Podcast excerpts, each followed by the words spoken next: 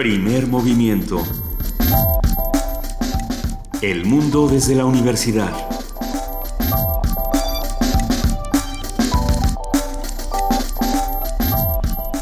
Muy buenos días, bienvenidos a Radio NAM. Arrancamos así, primer movimiento. Son las 7 de la mañana con 4 minutos de este 28 de octubre, miércoles. Querida Luisa Iglesias. Querido Benito Taibo, muy buenos días. Muy buen día a todos los que nos están escuchando. Buenos días, jefa de información, Juana Inés de ESA. Buenos días a todos, ¿cómo están? Estamos muy bien. Bien. Qué bueno. ayer tuvimos visitas. Ayer tuvimos visitas, ayer estuvo por aquí el rector, nuestra coordinadora de difusión cultural María Teresa Uriarte, estuvo Ernesto Velázquez Briceño en su calidad de consejero ciudadano del Sistema Público de Radiodifusión. Estuvo presente también un representante del Sistema Público de Radiodifusión para decirnos que ya nos vamos a todo el país, Benito. Benito Luisa, ya nos vamos. Es una buena noticia. Eso quiere decir que Primer Movimiento podrá escucharse en todo el país.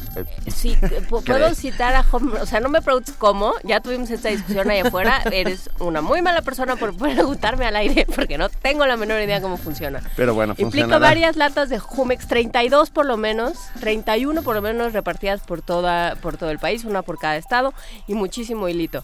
Mucho Más no les puedo decir, sí, mucho hilo. Una papa, dos plumas y unas latas de Jumex. Tendremos, eh, tendremos el sabremos exactamente de qué va. No prometas esas Bueno, tendremos una idea aproximada de cómo va. Se abre el nuevo retransmisor de AM. De la señal de AM, sí. Sí, y por otro lado hay un convenio con el cual Primer Movimiento y toda la eh, cobertura de FM llegará al país, con lo cual estamos Sí, pero como diría... Francamente contento. Como diría Humphrey Bogart, no sé si mañana, no sé, no sé si hoy, no sé si mañana, pero un día y para el resto de nuestras vidas. Así es que ustedes ahí esperen. A ver, Bogart también dijo, este es el inicio de una bella amistad. O sea que... También. Ah, hay posibilidades. Primero la República, después el mundo. Exacto. Le damos las gracias a todos los que nos escribieron el día de ayer y el día de hoy, arroba P Movimiento. Por ejemplo, Vero Vázquez, que nos felicita por la cobertura nacional.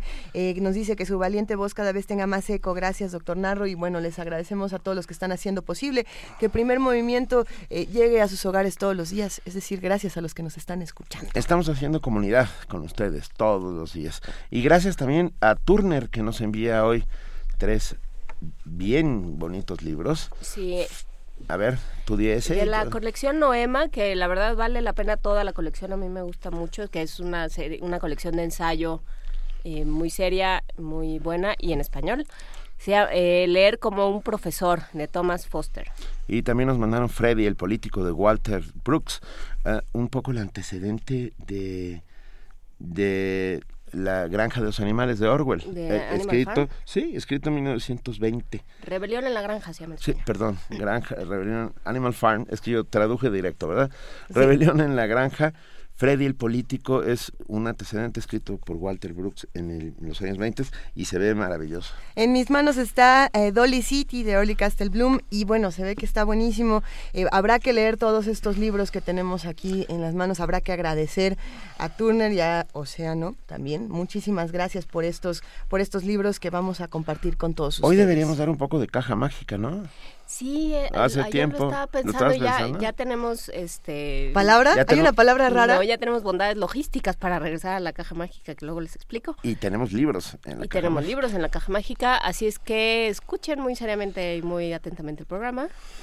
Venga, hoy, hoy arrancaremos con la radio hoy. Tito Ballesteros, comunicador social y docente de radio en países de América Latina, habla sobre las voces agudas y las voces graves en la radio. ¿Y las voces con gripa? ¿No va a hablar de las No, no va a hablar con las voces con gripa. Vamos a ver. Agudas y graves. Le podemos preguntar. También vamos a hablar en nuestro miércoles de héroes y villanos sobre uno de los personajes más importantes de todos los tiempos y es la muerte. Lo platicaremos con nada más y nada menos que Oscar de la Borbolla, escritor y filósofo. Va a estar muy, muy emocionante. Eh, en la colaboración de la dirección de danza, Ángel Rosas, jefe de programación artística y proyectos, habla sobre retrospectiva coreográfica. Hablaremos con nuestros amigos del Museo Universitario de Arte Contemporáneo, el MUAC. Vamos a hablar con Virginia Roy, co-curadora, que va a hablar sobre la pieza Orden y Progreso de Laureana Toledo. En nuestra nota nacional, ¿cuál es el problema de las, con las bebidas azucaradas? Un comentario de la maestra Rocío Fernández del Programa Universitario de Alimentos. desde el punto de vista científico, por supuesto, porque el otro es sí nutricional. El otro es que este, hay un la refresquera. Sí, bueno, hay un dime y direte ahí en la Cámara de Diputados y senadores pues, que quieren bajarle el 50% al impuesto que le habían puesto. Eh, es la primera vez que yo oigo algo así que quieren bajar un impuesto. Bueno, y si no, no les pega la refresquera, mijito. Y si nos ponemos a analizar que dicen, bueno, lo vamos a hacer con las botellas más pequeñas, el tamaño de estas botellas pequeñas es el que consumen los niños. Y tomando en cuenta estas estadísticas que hablan del, promedio de, obesidad en nuestro país, tanto de niños y adultos, bueno, esta es una noticia gravísima que tiene que ver eh, con salud y tiene que ver con el Estado. Pero lo vamos a ir platicando. También en nuestra nota del día hablaremos de qué pasó ayer en Radio UNAM, todo esto que platicábamos hace un momento con ustedes, lo vamos a escuchar en una crónica y en audios de la inauguración del nuevo transmisor de AM, el lanzamiento de una nueva página de Internet para jóvenes y la firma del convenio de colaboración con el Sistema Público de Radiodifusión del Estadio Mexicano. Ah, en la participación de la Dirección General de Teatro, el maestro Mauricio Jiménez, director, habla sobre Madero o la innovación de los justos de Antonio Zúñiga, una puesta en escena que muy pronto será compartida con todos. Y como lo hemos hecho desde el 26 de septiembre, vamos a escuchar Si hay olvido, no hay justicia, la producción de Radio UNAM, que hace un ejercicio de memoria para que no olvidemos a nuestros 43 desaparecidos de Ayotzinapa. En nuestra mesa del día Prevención de la Violencia. Una conversación con la doctora Feggy Ostrowski, investigadora de la UNAM y autora del libro Mentes Asesinas, eh, que tiene que ver con asesinos seriales. Va a estar buenísima. Eh, no se la pierdan sobre las nueve y cuarto de la mañana. El primer movimiento va a cerrar el día de hoy con la participación de Jorge Linares, coordinador del Programa Universitario de Bioética. Jorge va a hablar con nosotros sobre el aumento de la esperanza de vida, el consumo de carne roja, todo esto que decía la OMS, que para muchos ya está, está despertando marchas en redes sociales. Bueno, y también vamos a hablar de las predicciones de salud de la película Volver al Futuro. Perdón, pero es que hoy vi un, un comentario que me encantó, que se está organizando una marcha mundial para que le quiten el cáncer al tocino. Ah, me pareció muy divertido. Sí, bueno, y tiene su lacito hecho de tocino. es una, está, está, chistoso, está muy es, es, todo un tema. Eh, tiene que ver con las carnes procesadas y no con las carnes... Eh, también, magras, pues, también tiene que ver con la carne roja, pero lo vamos a platicar con Jorge Linares, él nos lo va a contar mejor. Por eso quédense con nosotros, son las 7 de la mañana con 11 minutos y es momento de que pasemos a nuestro primer corte informativo del día con nuestra compañera Cindy Pérez Ramírez. Muy buen día, Cindy. Buenos días, Luisa Benito, Juana Inés, buenos días a todos.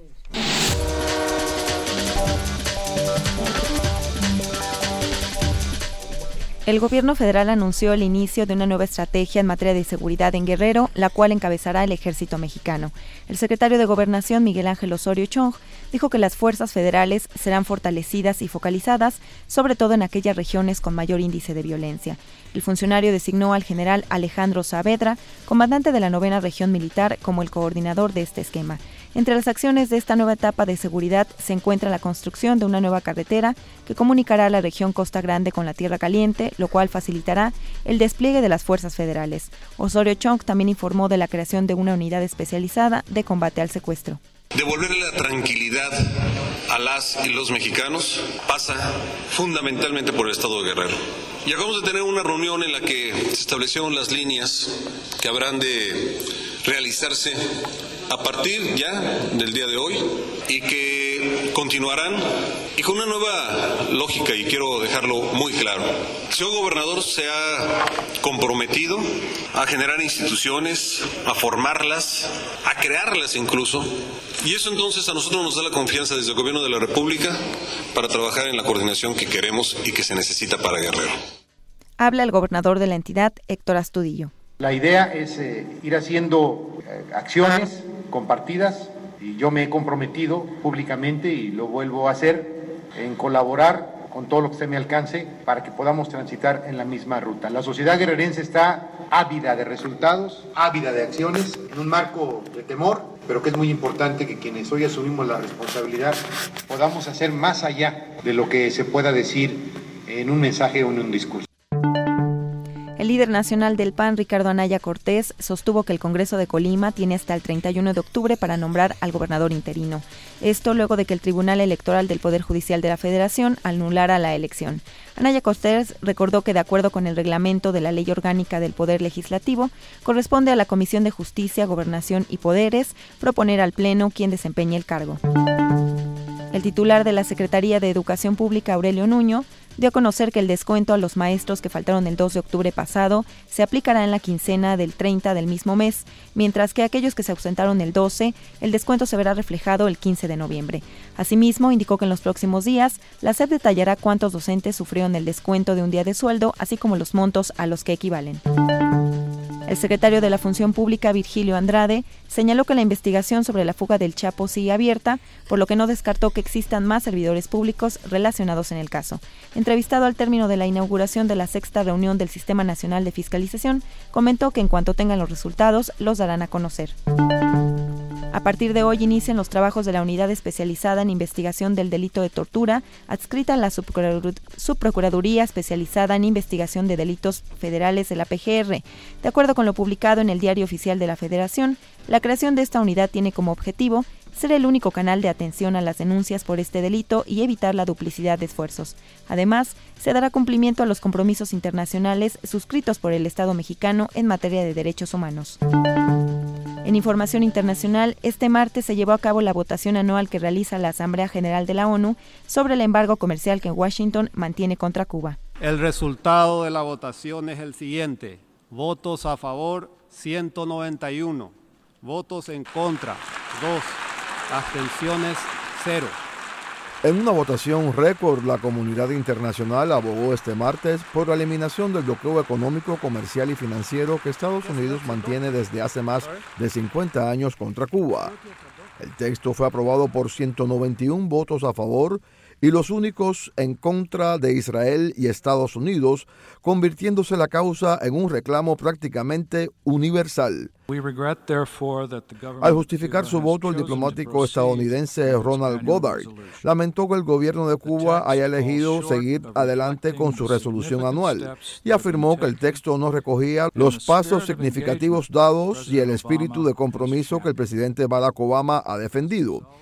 En su preámbulo, el documento acoge con beneplácito el restablecimiento de las relaciones diplomáticas entre ambos gobiernos y reconoce la voluntad expresada por el presidente estadounidense de trabajar por la eliminación del bloqueo. En nombre del heroico, abnegado y solidario pueblo cubano, el texto fue presentado por el ministro de Relaciones Exteriores de la isla, Bruno Rodríguez Parrilla, quien subrayó que el levantamiento del cerco será el elemento esencial que dará sentido a lo avanzado en estos meses en las relaciones entre ambos países y determinará el ritmo hacia la normalización. Rodríguez subrayó que los hechos demuestran con toda claridad que el bloqueo está en plena y completa aplicación e ilustró afirmando que hace apenas una semana se aplicó una multa de 1.116 millones de dólares al banco francés Crédit Agricole por sus relaciones financieras con Cuba. Jorge Millares, Naciones Unidas, Nueva York. Aquellos países que dediquen partidas excepcionales para atender a los migrantes que demanden asilo serán acreedores de una dosis añadida de flexibilidad en el escrutinio de sus cuentas públicas. Así lo afirmó Jean-Claude Juncker, presidente de la Comisión Europea, ante el Pleno del Parlamento Europeo durante el debate para analizar las decisiones adoptadas últimamente por las instituciones. Por ello dijo, el Pacto de Estabilidad y Crecimiento quedará en segundo término y así poder responder a esta crisis migratoria. Durante una operación ordenada por el juez de la Audiencia Nacional Española, decenas de agentes de la policía registraron varias viviendas y oficinas en Barcelona y Madrid que pertenecen a la familia del expresidente de Cataluña, Jordi Pujol, y sus hijos. Esta operación ha sido parte de la investigación que se viene realizando desde 2012 sobre la fortuna del hijo del político nacionalista Jordi Pujol Ferrusola para determinar si el dinero forma parte de comisiones recibidas a cambio de adjudicaciones de obras públicas. Cabe señalar que en la investigación han destacado los movimientos de dinero que hizo Pujol para invertir en México. Tras el sismo de 7.5 grados Richter que sacudió Afganistán, Pakistán y algunas zonas de la India, las autoridades han informado que la cifra de víctimas mortales se ha incrementado a 376 personas. Mientras tanto, los equipos de rescate aún se encuentran trabajando para llegar a las zonas más afectadas, cerca del epicentro que tuvo lugar en las montañas Hindu Kush, en la provincia afgana de Badakhshan. Y en la nota de la UNAM, desde 2014, una nueva temporada de superhuracanes categoría 5 en la escuela de Saffir Simpson inició en el Océano Pacífico y continuará posiblemente hasta el 2018. Así lo advirtió Víctor Manuel Velasco Herrera, investigador del Instituto de Geofísica. El especialista consideró que las organizaciones nacionales e internacionales que estudian el cambio climático realizan un diagnóstico equivocado de esos fenómenos. Dijo que a pesar de que estos fenómenos no se pueden evitar, las decisiones de Estado pueden incrementar o reducir los desastres que ocasionan. Por ello, destacó que es indispensable modernizar el actual sistema de alerta temprana de huracanes y que sea compatible con la red de Estados Unidos.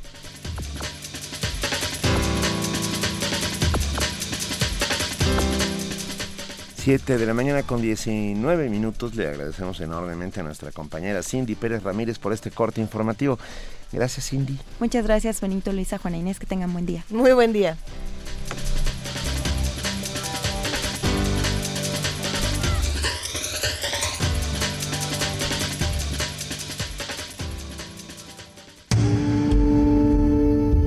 movimiento. Donde todos rugen, el puma ronronea. Son las 7 de la mañana con 19 minutos y vamos a hablar esta mañana con Tito Ballesteros en nuestra sección La Radio Hoy. Tito Ballesteros es comunicador social y docente de radio en países de América Latina. Muy buenos días, Tito Ballesteros, ¿cómo estás? ¿Qué tal? Eh, feliz, eh, feliz mañana para ustedes, Benito, Luisa, Juana. Y bueno, hoy digamos que este es un tema que aplica para los medios de comunicación que mm, usan la oralidad, pero bueno, particularmente para la radio.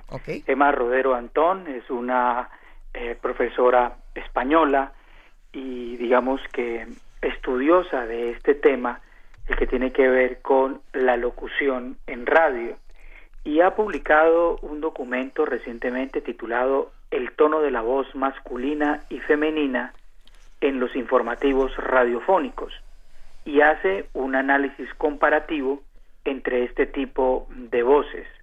Finalmente, lo que Emma, eh, lo que Emma termina reflexionando es para informar en radio será mejor una voz aguda o una voz grave. Ok. Una voz aguda, una voz grave. ¿Cuál es la imagen o la aceptación que tienen los oyentes en relación con las voces graves y con las voces agudas? ¿Cuál nos gustará más en la radio? Eh, es una pregunta difícil. A mí me parece que las graves... No tenemos ni la menor idea.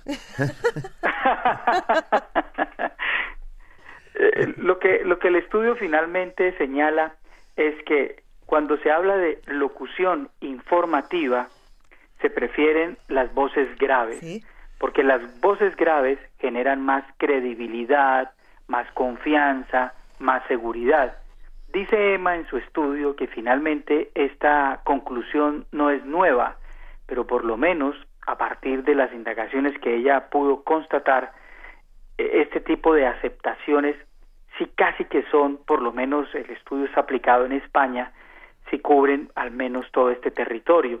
Y pareciera que en América Latina también es lo mismo. Nosotros en las radios y quienes estamos en la vida universitaria, de alguna manera terminamos privilegiando y le decimos a un muchacho, es que usted tiene una voz bonita. Cada vez que su voz es así, suena de esta manera.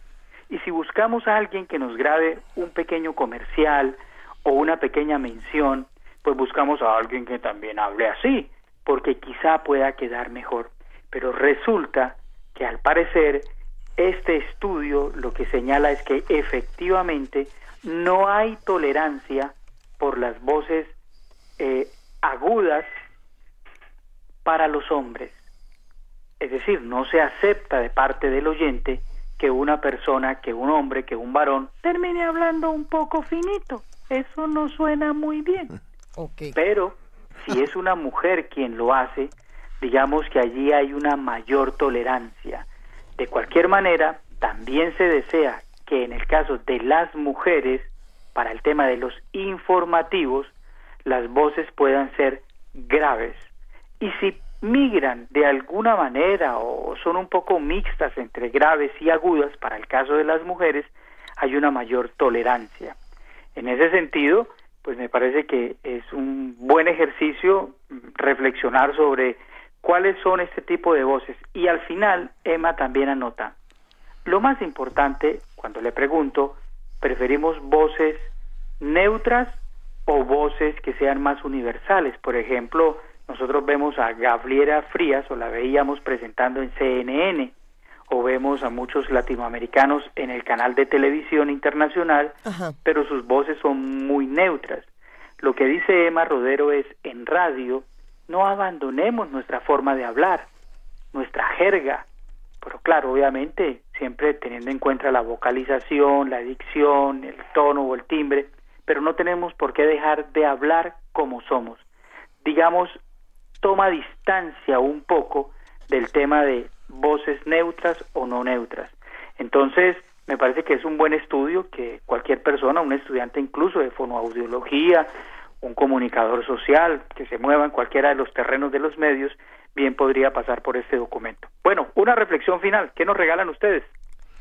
Ay, a ver, yo estoy muy de acuerdo y creo que eh, por lo menos aquí en Radio UNAM se hace siempre un ejercicio de entrenamiento de voces para todos los locutores, porque sí, en efecto, eh, es importante, a veces es casi pavloviano que nos quitan los, los, chirridios.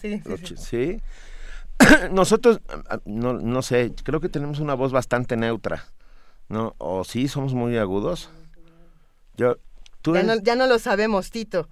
¿Qué opinas tú?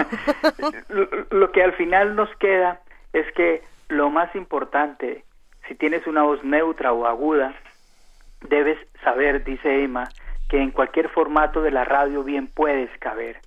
Quizás si tu voz no sirve para un informativo o te parece que no sirve, lo cierto es que puedes migrar, por ejemplo, a un dramatizado, a una radionovela, a un radioteatro o a un tono que quepa tu voz dentro de un comercial o si eres presentador de la tele ya tendrás también allí un espacio de acuerdo a tu tono, tu timbre, tu ritmo, volumen, velocidad, en fin. Y al final, en las radios, lo cierto y en el mundo de hoy es que todos cabemos y lo más importante no es si tienes la voz grave o la tienes aguda, sino lo que vayas a decir con ella. Y esa es, digamos, como la reflexión al final del camino. Si alguno de ustedes, quienes nos escuchan, quieren participar en la radio, pues ya no necesariamente ni siquiera hay que ir a la radio. Lo podemos hacer incluso desde casa, teniendo nuestras propias experiencias a partir del uso de la web.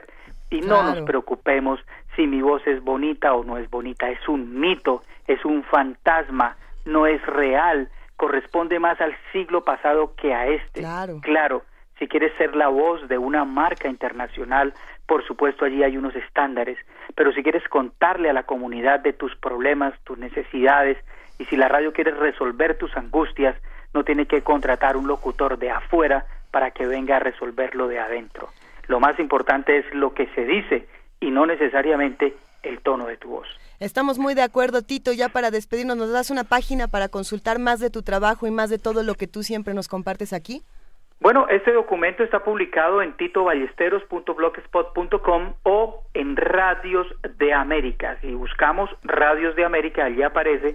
Y esta semana estamos preguntándonos, ¿puedo mejorar mi voz radiofónica?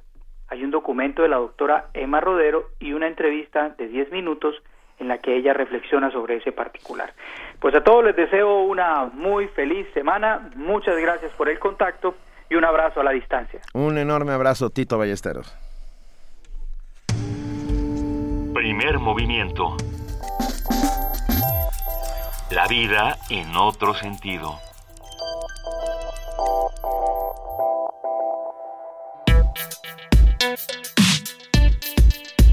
Miércoles de Héroes y Villanos. Durante siglos la muerte ha sido motivo de rituales, inspiración de los artistas y a su vez un tabú. Para poder apreciar la importancia de todo esto, hay que notar que los orígenes de las prácticas de rituales funerarios nos remontan a la época de los neandertales.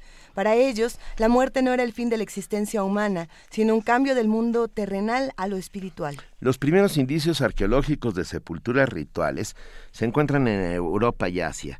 Destaca entre ellos el de Le Moustier, en Francia, donde se encontraron los restos de un hombre joven que fue colocado acostado sobre su lado derecho, con la cabeza apoyada en el antebrazo, Eh, junto a su mano había una chalabrada y huesos de diversos animales rodeando su cuerpo, por lo que se infiere que fue enterrado con alimentos, los cuales debían proporcionarle sustento para el viaje a la nueva vida. La muerte en el mundo prehispánico era una realidad con la que se convivía. En el pensamiento del mundo prehispánico no existía ruptura entre los extremos vida-muerte. Las sociedades de entonces integraron la muerte en su ciclo cosmogónico como una circunstancia más del devenir, es decir, al morir se renacía. Entre los griegos, la muerte es uno de los primeros mitos que la literatura explora como respuesta a la curiosidad y a la angustia del hombre por la esencia y el fin de la vida. Y aunque la muerte fue divinizada con la figura de Tánatos, lo cierto es que hay muchos otros personajes míticos que representan partes de ella. Conversaremos hoy sobre las bondades y satanizaciones de la muerte en las manifestaciones culturales y para ello nos acompaña y lo agradecemos inmensamente, nos da un placer enorme tener esta mañana con nosotros al maestro Óscar de la Borbolla, escritor y filósofo. Bueno, buenos días, Óscar. Benito, buenos días. Juana Inés, Lisa, me da muchísimo gusto que me, busquen para este tema que ha sido una preocupación central en, pues en toda mi carrera profesional. Desde que en la Facultad de Filosofía y Letras me licencié como licenciado en Filosofía, justamente hice mi primer abordaje de la muerte. Quería en ese entonces hacer un estudio exhaustivo de cómo había sido concebida la muerte y empecé justamente por lo que están mencionando ahora de los griegos, por cómo se ve la muerte en los poemas homéricos. Y desde entonces he tenido más o menos una preocupación constante. ¿Qué, qué, qué hemos ido resolviendo, Oscar? Pues mira, lo que he podido constatar es que no hay literatura ni filosofía en donde la muerte no sea un tema central. De hecho, si se ponen ustedes a pensar, sin este componente en la vida, en lugar de que nuestra eh, vida fuera tensa porque no hubiera la motivación, porque contaríamos con todo el tiempo infinito, dejaríamos las cosas para después. La muerte es lo que hace que nos animemos a tomar el tiempo con, con más entusiasmo. Justo trabajamos, nos movemos, amamos, queremos, peleamos, porque nos vamos a morir. Si, si no hubiera este plazo definido en el final, si viviéramos un poco con la conciencia de una eternidad, aplazaríamos todo para después. De hecho, hay filósofos como Heidegger, para quien el ser para la muerte, esta certeza última, es la que nos da nuestra condición de seres humanos. Dice incluso, por ejemplo, que en caso de que traspasáramos ese umbral, ya fuera porque eh, la, la vida en la tierra fuera eterna o porque en el más allá la cosa continuara, de todos modos, en continuase ya no sería un ser humano, porque el ser humano justamente está determinado por ser un ser para la muerte. Y esto es lo que nos hace justamente unos seres apremiados, unos seres con intensidad.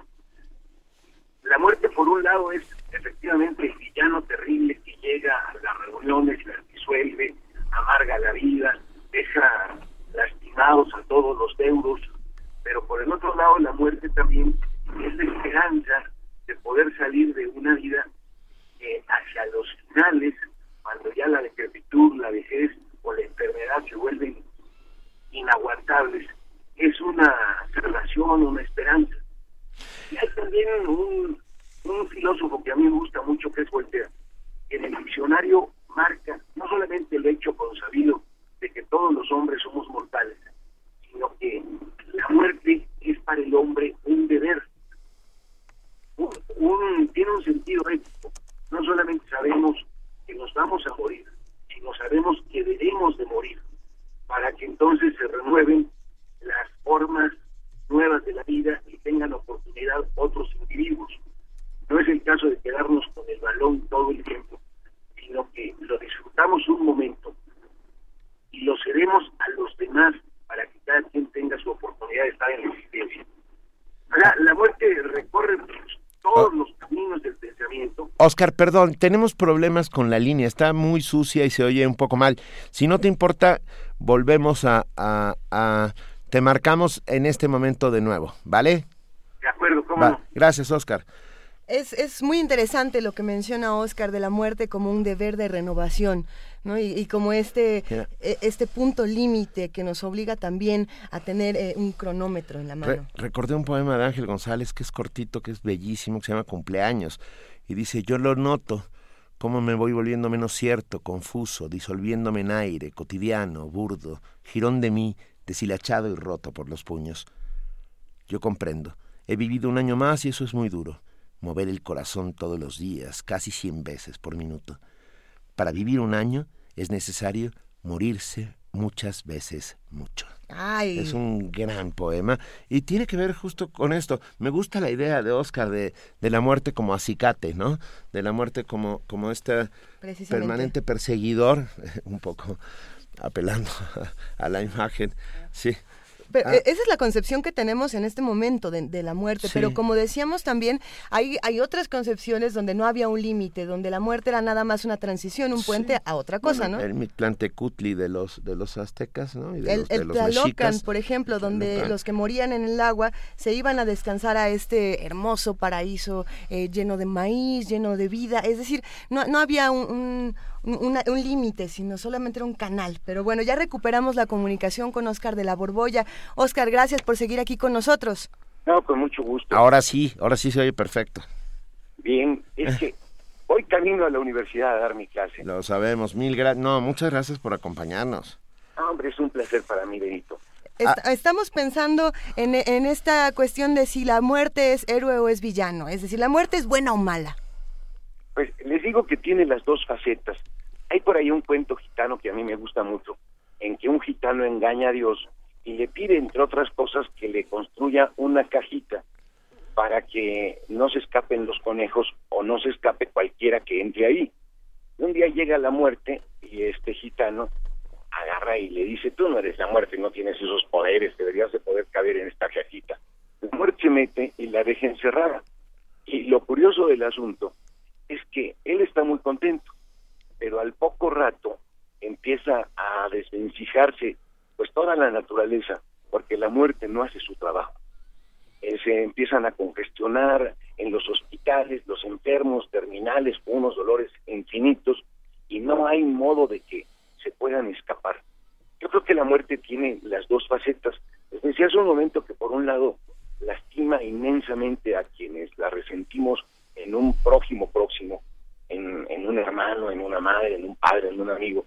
Pero por el otro lado, la muerte también viene a permitir que los que están llegando, que no paran, tengan también su oportunidad y, un, momento de estancia en el mundo. Si no fuera por este factor de equilibrio, la, la vida sería terrible. Eh, yo creo que pasados los 500 años, ninguno de los radioescuchas, o ustedes o yo, querríamos seguir aquí. Eh, y sobre todo con el nivel de deterioro que supondría el resistir con este cuerpo que por mucho que se renueve. Yo creo que después de 500 años el, el repertorio de, de, oferta que la vida nos brinda se me hace que empezaría como a hastiarnos. Y, y además, con el cuerpo ya desvencijado, yo creo que la muerte al fin de cuentas es una escapatoria feliz para aquilatar mejor la vida que tenemos. Siendo la única vida, creo que la podemos vivir con más autenticidad que si tuviéramos varias o que si de veras creyéramos que más allá de esta vida nos espera otra cosa. Tú ah, estabas fuera del aire cuando dijimos que nos gustaba mucho la idea de la muerte como acicate, ¿no? Como este permanente empujador para que realices cosas porque tu tiempo es finito. Pero, a ver, no es, la relación de los mexicanos con la muerte, que es única en el mundo y, la cual eh, se ha convertido ya en tema de folclorismo, pero más allá de ello, nuestra relación entre eh, bullanguera, divertida y al mismo tiempo de enorme respeto, eh, nos hace ser distintos al resto del mundo. Así es, mira, hay un, un, libro muy interesante que hace tiempo que ya no lo veo circular, de, un, de uno de los padres del psicoanálisis en México, que fue Aniceto Aramoni. Y tiene este libro que se llama El psicoanálisis de la dinámica de un pueblo, en donde justamente estudia a través de las canciones mexicanas la relación que tenemos con la muerte. somos los únicos que nos envalentonamos frente a ella, que le hablamos al tú por tú, que la retamos, que la volvemos nuestra amante. Tenemos con, con la muerte un, un, trato muy extraño. Y luego justamente estos días que se avecinan, el primero y segundo de, de noviembre, hacemos una celebración que es, es, es única en el mundo y, no forma parte estrictamente de la religión católica, que es la que la ha cobijado, sino que forma parte de unos mitos prehispánicos que se sincretizaron con la creencia religiosa dominante en México, que es, insisto, el, catolicismo. Estas celebraciones en las que los muertos vienen y tan que vienen que les ponen su arroz, su mole, su tequila, sus cigarritos, y la gente hace ofrendas. A, mí me ha tocado ver una experiencia en la que de verdad quienes están eh, tomándose en serio este ritual en la isla de Janitzio, en serio consideran que eh, sus muertos llegan en la noche. Ahí sí se separan por géneros. Las mujeres se la pasan rezando y los hombres se la pasan bebiendo. Todo alrededor de estos altares que son por otro lado unas instalaciones estéticas en muchos casos preciosas, con el cempasúchil, nuestras calaveritas de azúcar. Nuestra relación con la muerte como mexicanos es como si la hubiéramos incorporado al grado de convertirla en un elemento más de la familia. Y, no nos hace ese daño que supuestamente nos haría al arrebatarnos al ser querido, porque nos lo deja suelto estos días de muertos. y la gente tiene el gusto de poder no sufrir la muerte, sino disfrutarla, gozarla. Sirve para las reuniones familiares en torno de las tumbas en los panteones, la gente se reúne ahí y es una especie de recuperación de ese muerto para que no solamente esté en la memoria, sino que esté entre los comensales de un, de un holgorio lleno de aguardiente o lleno de comida. Tenemos aquí más preguntas que nos comienzan a hacer los que nos escuchan, Oscar. Por ejemplo, aquí hablando de religión, Manuel Defis plantea algo interesante. Dice, ¿qué es lo que está pasando con la Santa, con la Santa Muerte? ¿En dónde caja, encaja dentro del pensamiento de Oscar de la Borbolla? Uy, pues mira, este es un fenómeno muy, muy interesante porque quizá sea la deidad de más reciente cuño que estamos eh, asistiendo a, su nacimiento. Em, empezó como un una especie de santo protector de ciertos grupos sociales de causa de la delincuencia o la prostitución. Y, se asoció mucho con otro con otro santo que era el santo patrono de los narcos este Mar Verde. Sí. y ahora los dos han adquirido una celebridad enorme. Hay una iglesia aquí en en uno de los extremos de la de la Alameda que antes estaba dedicada al culto de San Judas Tadeo. Que, que se celebra de hecho el día de hoy. Sí, y poco a poco ha ido viniendo a ser reemplazada, por lo menos me consta porque paseo por ahí de vez en cuando y veo eh, multitudes que llevan ya no a San Judas Tadeo, sino precisamente este efigie de la Santa Muerte. Y creo que está cobrando de verdad un, un, un auge en cuanto al nivel de, de fidelidad, de creencia que se le tiene. Es eh, como un fenómeno social interesantísimo porque siempre que nace un nuevo santo, recuerdo yo una novela de mm, Enrique Jardiel Poncela, La Tournée de Dios. Claro en la que te acordarás, Benito, que es una novela divertidísima. Viene Dios al mundo, lo avisa y, propone que va a aparecer en el en la torre de Pisa. Y cuando se empieza a inclinar la torre de acuerdo con su inclinación, parece que va a, aplastar un niño y la torre se regresa y aplasta como a 400 personas del lado contrario. Y junto con el doctor Flag, un personaje simpático de, de Jarriel Poncela, hacen un recorrido y llegan a la casa de una señora donde está un, una mujer enferma y está rece y rece una de las de las personas de la familia entonces el doctor Flag le dice a, su a su comensal oye, pero ¿a quién le rezas? Y aquí está Dios y él no puede hacer nada. Y dice, no, es que la Virgencita fulana de tal es mucho más milagrosa.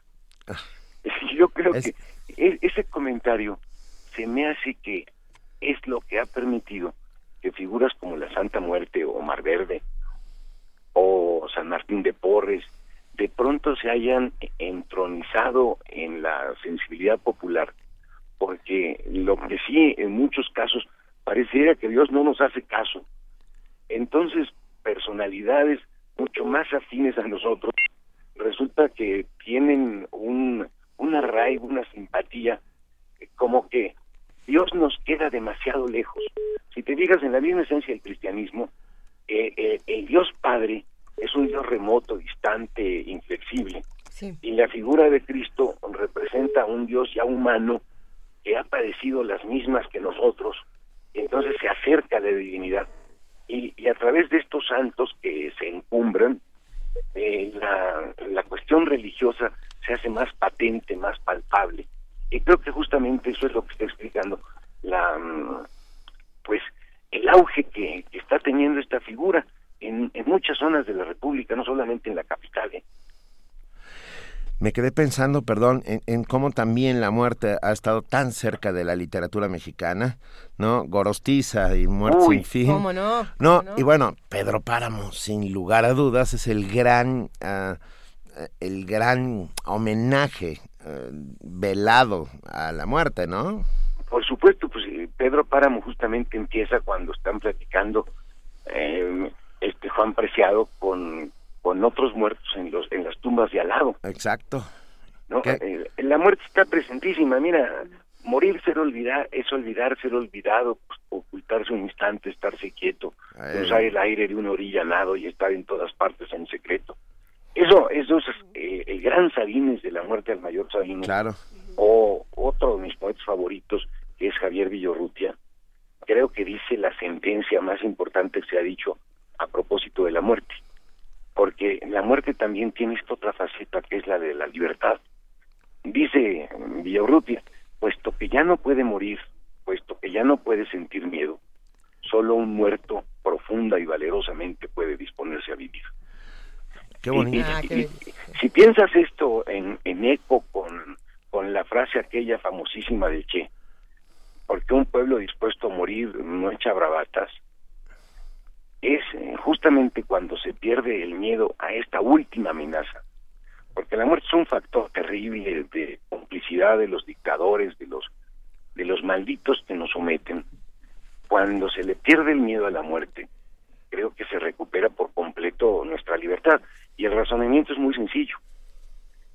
Si porque no me matas tú, yo no me fuera a morir, me aguantaría, pero me mates tú o no me mates tú, de todos modos me voy a morir. Entonces no tengo por qué aguantar la pata que me pones encima. Venga. La, muerte tiene también esto, ¿eh? Es por un lado lo que más nos infunde temor, lo que hace que vivamos sometidos, porque finalmente la única cosa que nos pueden hacer es quitarnos lo único que tenemos que es la vida. Sí. Pero cuando se asume que de todos modos, efectivamente y ciertamente somos seres mortales. Entonces, muy difícilmente es posible que se nos controle mediante amenazas o porque lo, último que nos pueden Acabamos de perder la comunicación con Oscar de la Borbolla. ¿Estás ahí, Oscar? Aquí estoy, sin Va, Oscar, no sabes cuánto te agradecemos esta conversación. daría para otras dos horas, pero te lo agradecemos inmensamente, te mandamos un fuertísimo abrazo y nos veremos muy pronto. ¿eh? Para ti, besos para... Bueno, quedó claro que besos para, para las compañeras que están en esta acepto cabina. los besos, Y nosotros los abrazos y agradecemos de verdad uno, un hombre brillantísimo que siempre tiene la palabra justa, correcta para contar eh, eso que nos sucede como seres humanos. Y que nos recuerda que no tenemos nada que perder. Nada que perder. Me moriré en París con aguacero, un jueves del cual ya tengo el recuerdo. César Vallejo. A lo que sigue. Movimiento. Donde la raza habla.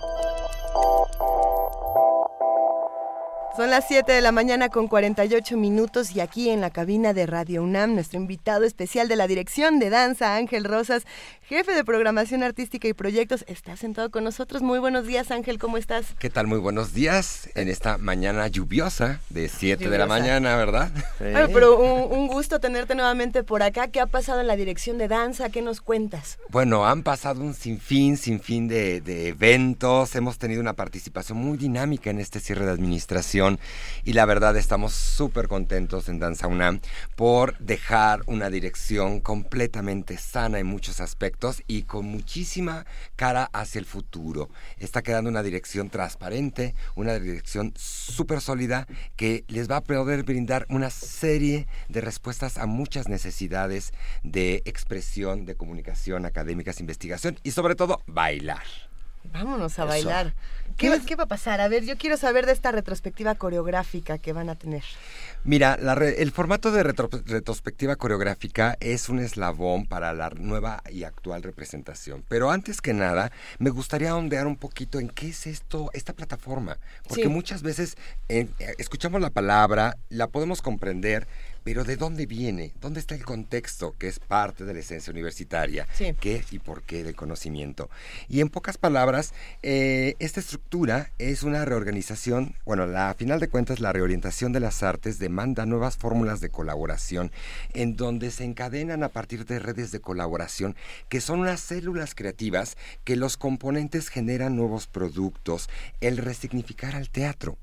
Muchas veces consideramos que la vanguardia solamente va a venir por las nuevas tendencias, pero el reapropiar una sala tan emblemática como la sala Miguel Covarrubias, revitalizarla, releerla, reasignarla, reubicarla, nos ha dado una gama infinita de posibilidades que son principalmente el resultado de esta red de colaboración creativa bajo el formato de laboratorio escénico, lo que sería la antología, eh, lo que sería la retrospectiva y la trilogía coreográfica yo eh, me, detendré un momento nada más a preguntar que, en dónde estaba, digamos, la Miguel Covarrubias, qué significaba y cuál es este nuevo significado que le están dando, cómo, en qué se ha convertido. Bueno, la sala Miguel Covarrubias, como es el orgullo del Centro Cultural Universitario, ha sido el espacio de representación escénica más importante de la universidad y me atrevería a decir para el arte contemporáneo, en específico la danza, a nivel nacional. Es el el Coliseo de las Artes Escénicas, principalmente de la danza y actualmente está teniendo incluso una permeabilidad hacia otras artes, como tenemos una extensión del Met de Nueva York con todas estas grandes óperas que suceden en tu sala, la sala Miguel Covarrubias. Y han abierto inclusive hasta, digamos, han dejado que la gente se cuele hasta la cocina también en el caso de la el, caso de Covarrubias Lab, que fue una de estas plataformas de las que te estoy hablando, entrábamos textualmente a la cocina, al backstage extrañas y navegábamos por diferentes espacios para compartir esta sensación de que es un teatro y que además ha sido un lugar tremendamente catalizador de las nuevas vertientes. Entonces, ¿dónde estaba la sala Covarrubias? En una función totalmente orgullosa de presentar y ser el, escaparate nacional de toda aquella gran cúmula de innovación, eh, respeto a la tradición y en el convencionalismo, buen sentido de la palabra, de la función creativa de la danza. Ahí estaba. Y eh, con, una línea de acción muy clara de la maestra Angélica Klein y el diálogo con los artistas, que eso es muy importante, se habló, así como la danza UNAM ha hablado con nuestra comunidad inmediata, nuestros universitarios, para saber qué les incomoda, qué les gusta, qué no les gusta, también se emprendió un diálogo con los artistas y se dieron estas nuevas formas o perspectivas de una visión más participativa por parte de la dirección de danza. ¿Qué necesitas? ¿Qué requieres? ¿Y cómo podemos caminar juntos? Y ahí es donde se ha formado a partir de la experiencia tangible de la necesidad del artista y la capacidad de organización de la infraestructura de la dirección, un diálogo increíble, en el cual nos ha dado muchísimos formatos que están en nuestro reporte anual, por cierto. y estamos ahí dándole muchísima vitalidad y les traigo una sorpresa. Dentro de esta retrospectiva tenemos el trabajo de 40 años de la maestra, muy querida, nuestra Lidia Romero. Lidia Romero ha forjado generaciones y generaciones en otros momentos momentos incluso fue la jefa de la dirección de danza, la coordinadora nacional del Instituto Nacional de Bellas Artes. Directora del Cervantino. Exactamente. Directora de la Fonoteca Nacional. Exacto. No, no, no, tiene una trayectoria. bueno y actualmente pues dirige la Academia de la Danza Mexicana.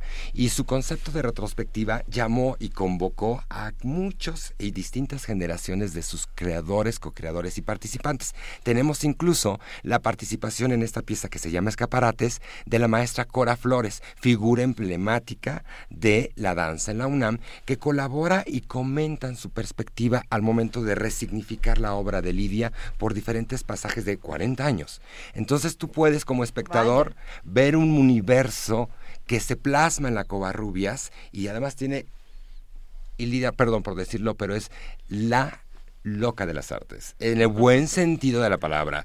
No tiene límites, no tiene fronteras, mete unos jaguares a la sala Miguel Covarrubias. Hay una persecución entre coches, de repente hay una escena como a las 4 de la mañana en un desván donde sale Lidia totalmente trastocada de un after y realiza ahí una intervención única de la maestra Lidia Romero. De verdad, les invito a que compartamos esta locura con Lidia Romero tenemos que estar ahí. ¿Qué cosa? ¿Cuándo? ¿Dónde? ¿Cómo? ¿Por qué? Ya. Ok, miren, rapidísimo, comercial. Sala Miguel Covarrubias, viernes 31 de octubre a las 19 horas, escaparate. Veamos el mundo de Lidia Romero. Venga, confundí a Lidia, eh, a Lidia Romero con Lidia Camacho. Lo lamento, lo lamento, lo lamento. Lo que dije de Cervantino. no, no, claro, no estuvo ni en Cervantino ni en la fonoteca. Estamos eh. hablando de dos Lidias. Una disculpa. Bueno, no, pero ah, entonces vamos todos juntos a, conocer a esta Lidia. ¿Cómo le hacemos? El asunto es, todos estamos invitados, hay que comprar boleto. Eh, sí, ya saben, nuestra métrica es, ofrecemos este cuatro pases dobles para que la gente de Radio UNAM pueda acompañarnos. Y la verdad, acuérdense, la UNAM es muy incluyente, son muy, muy económicos los, los tickets, 80 boletos, 80 pesitos por boleto, con credencial, 40. Pero bueno, tenemos ¿Cuántos pases dobles? Cuatro pases Cuatro pases dobles por teléfono los vamos a dar. 55 36 43 39. A quien nos diga qué. Que nos diga. ¿Qué había en escena? ¿Qué, ¿Qué metió en escena? ¿Qué animales puso en escena? Lo acabas de mencionar. No fueron animales. Sí. Fueron coches. Ah, y eran de esa marca ah, carísima inglesa. Ahí está la pista. Esa marca que puede ser animal. Ahí está la pista. Hay una persecución de bestias, de bestias motorizadas. Exacto. muy caras. ¿Qué día, qué hora? El día 31 de octubre a las 19 a las 19 horas en tu sala Miguel Covarrubias. Venga, eh, de verdad, a ver, va cuatro pases dobles, ya lo saben. A quien nos diga la marca de ese. No, hijo, nunca habíamos hecho esto, ¿eh? está, como extraño lo de la marca de un coche, pero Una bueno. bestia motorizada, ya con eso lo dejamos así. ¿Tenemos alguna página de internet donde podamos consultar más de lo que están haciendo? Claro que sí, www.danzaunam.com.mx. Ahí está todo el universo de la danza a la disposición de la comunidad universitaria. ¿Y cuáles son los planes a futuro? ¿Qué sigue? ¿Qué sigue? Una reorganización este, de la estructura programática, seguir con proyectos, seguir con las necesidades de los estudiantes de la universidad. Hay que forjar un futuro. El futuro está en la universidad. México tiene un futuro y lo tiene en nuestras aulas, en nuestra universidad. Hay que forjar un futuro. Sin lugar a dudas. Y la danza es un derecho de todos, eso queda clarísimo. Ángel, Ángel Flores, muchísimas gracias por estar esta mañana con nosotros. Un inmenso Ángel Rosas, te digo que hoy no. Bueno, hoy, Flores, Rosas. Café, café. no, bueno, voy a salir a por un café. Ustedes Ángel Rosas, él es jefe de programación artística y proyectos de la Dirección de Danza de la UNAM y cada vez que hablamos aquí en la cabina se pone delicioso. Mil gracias. A ustedes, los vemos pronto. Muy pronto. Primer movimiento. Donde la raza habla.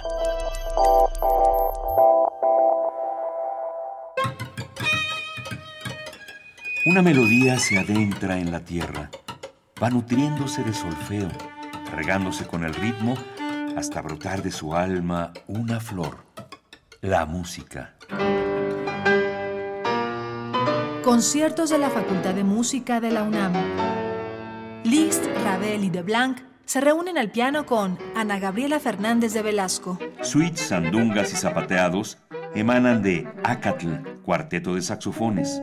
Canto y guitarra de Luz María Rivera y José Luis Segura. Voces al unísono a cargo del coro de niños y jóvenes de la Facultad de Música de la UNAM. En la sala Julián Carrillo. Los miércoles de octubre a las 17 horas. Entrada libre. Adolfo Prieto 133, Colonia del Valle. Escuche la transmisión en vivo por el 96.1 de FM o en www.radiounam.unam.mx. Radio UNAM. Oiga, don Juan, ¿usted va a participar en la consulta del presupuesto participativo? Claro, Marchanta, ya mero es, ¿no?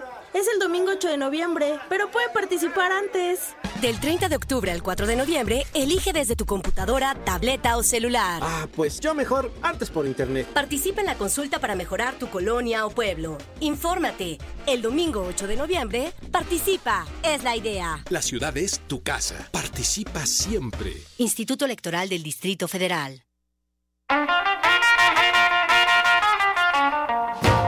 ¿Se te antoja un viaje de mochilazo?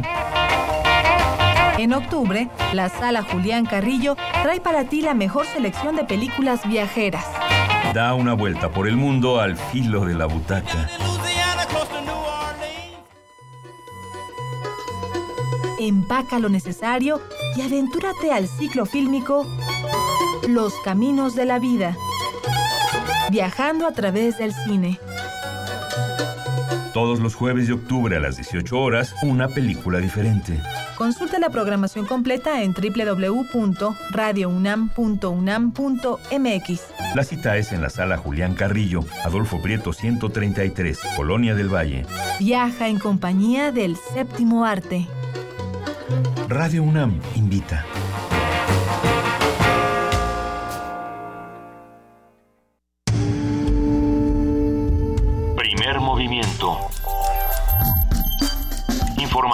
Azul y oro.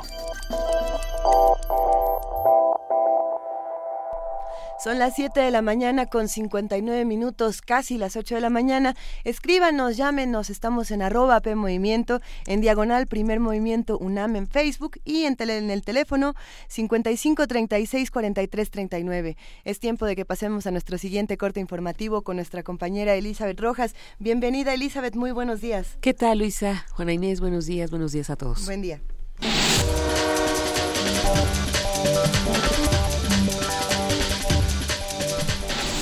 El gobernador de Guerrero, Héctor Astudillo, afirmó que colaborará para resolver el caso de la desaparición de los 43 normalistas de Ayotzinapa. En su discurso, al rendir protesta, el mandatario dijo que los hechos ocurridos el 26 y 27 de septiembre de 2014 no provocaron los problemas que existen en el Estado. Sin embargo, admitió que el caso desestabilizó al Estado y mostró las deficiencias del poder público.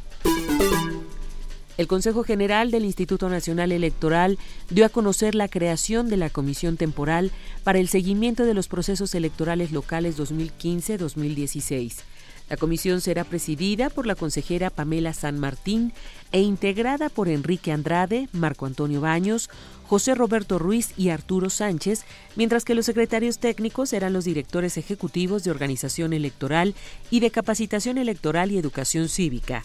El acuerdo que fue publicado este martes en el Diario Oficial de la Federación establece que una de sus funciones será vigilar que se cumplan los actos y plazos previstos en los calendarios para las elecciones extraordinarias. La Ciudad de México está lista para aplicar una normatividad sobre el uso medicinal de la marihuana. Así lo señaló el jefe de gobierno capitalino Miguel Ángel Mancera al ser cuestionado sobre la discusión que la Suprema Corte de Justicia de la Nación comenzará este miércoles sobre este tema. Yo sigo insistiendo en que se tiene que abrir este debate. ¿Cuáles son los escenarios? Si mañana la Suprema Corte determina otorgar el amparo y protección a este grupo, a este club, es indispensable, porque se declararía inconstitucional algún articulado de la ley de salud, que se proceda al debate. Es decir, me parece que eh, la determinación de la Corte puede mañana ser un motor, un generador para que se vuelva a abrir el debate sobre el tema de la marihuana. Y a mí me parece que cada vez más se ha estado estudiando, analizando, profundizando en el tema de los efectos curativos. Es decir, yo insisto en la parte médica, eh, no tendríamos eh, ningún, eh, ningún obstáculo para que se pudiera implementar y para que se pudiera trabajar. Me parece que va a ser un parteaguas mañana esta determinación de la Suprema Corte y que no se debe de rehusar el debate. Yo creo que la Cámara de Diputados debe de participar en esto. el trabajo que se hizo desde la Ciudad de México está listo y nosotros lo aportaríamos. Este miércoles el sistema de transporte colectivo Metro reabrirá las estaciones Culhuacán, San Andrés Tomatlán, Lomas Estrella, Calle 11 y Periférico Oriente de la línea 12. Jorge Gaviño, director del Metro, aseguró que han reducido el desgaste ondulatorio de las vías un 60%. Sin embargo, ahora el desgaste se dará en las ruedas por lo que tendrán que perfilarse periódicamente, situación que no tendrá ningún costo extra para la ciudad. Las estaciones serán reabiertas luego de 17 meses de inactividad. Las restantes estarán listas en noviembre. En información internacional, dos pilotos franceses que habían sido condenados en República Dominicana a 20 años de prisión por tráfico de drogas escaparon la semana pasada durante una operación de repatriación en la que participaron antiguos militares. Pascal Forret y Bruno Odos, quienes se han declarado inocentes, Tomaron un barco turístico y posteriormente abordaron un barco más grande que era tripulado por antiguos militares y amigos de los pilotos. Después fueron llevados a las Antillas donde tomaron un avión hasta París. La abogada de los pilotos afirmó no conocer del plan que se llevó a cabo, sin embargo aseguró que Foret y Odos buscarán en Francia una justicia buena y real. Cinco dirigentes de la ETA serán procesados por un delito de lesa humanidad. Así lo determinó el juez de la Audiencia Nacional, Juan Pablo González. Dicho procesamiento es en respuesta a las querellas presentadas por Dignidad y Justicia, la Fundación Luis Portero y varias víctimas, centrándose en los atentados cometidos a partir de 2004, cuando se introdujo en el Código Penal español el delito de lesa humanidad, castigado con hasta 20 años de prisión. El magistrado aplicó el delito de lesa humanidad al señalar que los atentados que les atribuye a los etarras se cometieron como parte de un ataque generalizado o sistemático contra la población civil o parte de ella. La ONU condena la destrucción de un hospital en Yemen. El secretario general de la ONU condenó este martes los bombardeos realizados por la coalición liderada por Arabia Saudita contra un hospital en Yemen que gestiona Médicos Sin Fronteras con apoyo de UNICEF y de la Organización Mundial de la Salud. El ataque habría provocado heridos y la destrucción completa del edificio, señaló un comunicado difundido por el portavoz de Ban Ki-moon. El titular de la ONU subrayó que los hospitales y el personal sanitario están protegidos de forma explícita por el derecho humanitario internacional y las partes que combaten deben respetar este tipo de instalaciones y a los civiles. Ban pidió una investigación rápida e imparcial para que se rindan cuentas por ese ataque y pidió a los combatientes que cesen sus operaciones y los bombardeos. El director ejecutivo de UNICEF, Anthony Lake, señaló por su parte que con el ataque al hospital de Saada, en Yemen, ocurrido este martes, son ya 39 los centros sanitarios afectados por la violencia que se desató en marzo pasado, Además, las limitaciones en el abastecimiento de combustible, de medicinas, de electricidad y de agua amenazan las operaciones de muchas instalaciones sanitarias más. Víctor Martín, Naciones Unidas, Nueva York. Estados Unidos aseguró que Irán será invitado a participar por primera vez en los diálogos internacionales sobre el futuro de Siria. La siguiente reunión diplomática será hoy en Viena con el secretario de Estado John Kerry y el secretario ruso Sergei Lavrov. La inclusión de Irán no garantiza el fin de la guerra civil. Sin embargo, la mayoría de analistas estiman que su exclusión dificulta la solución. El gobierno iraní apoya con soldados y armamento al régimen de Bashar al-Assad. Además de Estados Unidos y Rusia, Arabia Saudita y Turquía también forman parte de las conversaciones.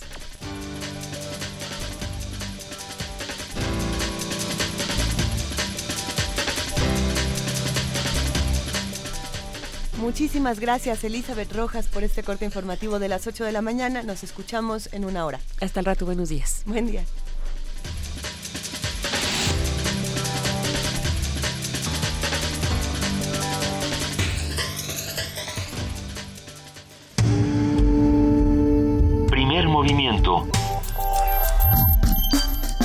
Donde todos rugen, el puma ronronea.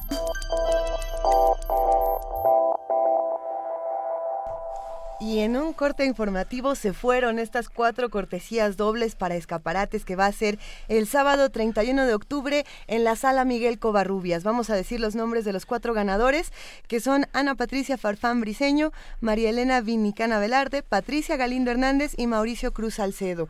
A todos ellos, bueno, se la van a pasar increíblemente bien este sábado. Definitivamente. Que contestaron que eran jaguares, por supuesto. Que eran jaguares, las bestias motorizadas. pequeña confusión, pero no pasa nada. No pasa nada, porque ya tenemos a ganadores y eso es lo importante. Un anuncio rapidísimo. Eh, el próximo lunes 2 de noviembre habrá una función del el mariachi tradicional charanda en el Anahuacali de Diego Rivera a la 1.30 de la tarde, con textos de Mónica Lavín, ah, que se llama Canciones a la Carta sobre ritos de la vida, música y comida mexicana. Mónica Lavín es escritora ah, y mamá de dos de las integrantes del de, el grupo Charanda. El mariachi tradicional sin trompeta. Vale la pena que lo, que lo escuchen, de verdad. Completamente. Va, a ser un espectáculo... ¿Perdón? sí. Abrimos micrófono. Me estaba yo preguntando por el mariachi sin trompeta. Es que el mariachi, el mariachi tradicional eh, es sin trompeta. no es del no, que, no, por eso amo al mariachi tradicional. Le mandamos un gran abrazo a Mónica Lavín, esta escritora que nos ha cambiado a muchos la manera de leer, y a sus hijas que son eh, además increíbles. Venga, y nos vamos a lo que sigue, que es tenemos en la línea a Virginia Roy, co-curadora del Museo Universitario de Arte Contemporáneo. Muy buenos días, Virginia. Hola, buenos días, Benito. Eh, qué gusto que estés con nosotros. Qué gusto es mío. Oye, a ver, orden y progreso, que, que, que, suena a bandera brasileña, pero que no lo debe ser, ¿verdad? no, todo lo contrario, más bien. A ver. Lo imaginábamos. Orden y Progreso es un proyecto que vamos a presentar de aquí dos semanas en el museo. Es un proyecto de la artista Laureana Toledo y que estoy cobrando con un compañero que se llama Marco Morales del museo. Este proyecto, ¿quieres que te cuente un poco del proyecto? Por favor. Por favor. Este proyecto es, bueno, es artista mexicana y aborda un poco la situación de la región en Oaxaca a partir de lo que fue la construcción del ferrocarril del transísmico, ¿no? transísmico. Eh, y a partir de, esta situación en Oaxaca ella aborda lo que sería la noción de progreso y todas las consecuencias coloniales que en torno a una modernidad fallida. Me explico un poco. Laureana sí que ha venido trabajando la relación entre Gran Bretaña y México en otros trabajos previos y en este proyecto en concreto ella aborda esta relación a partir de los hechos históricos del ferrocarril y el desarrollo del contexto político y social de, ambos países.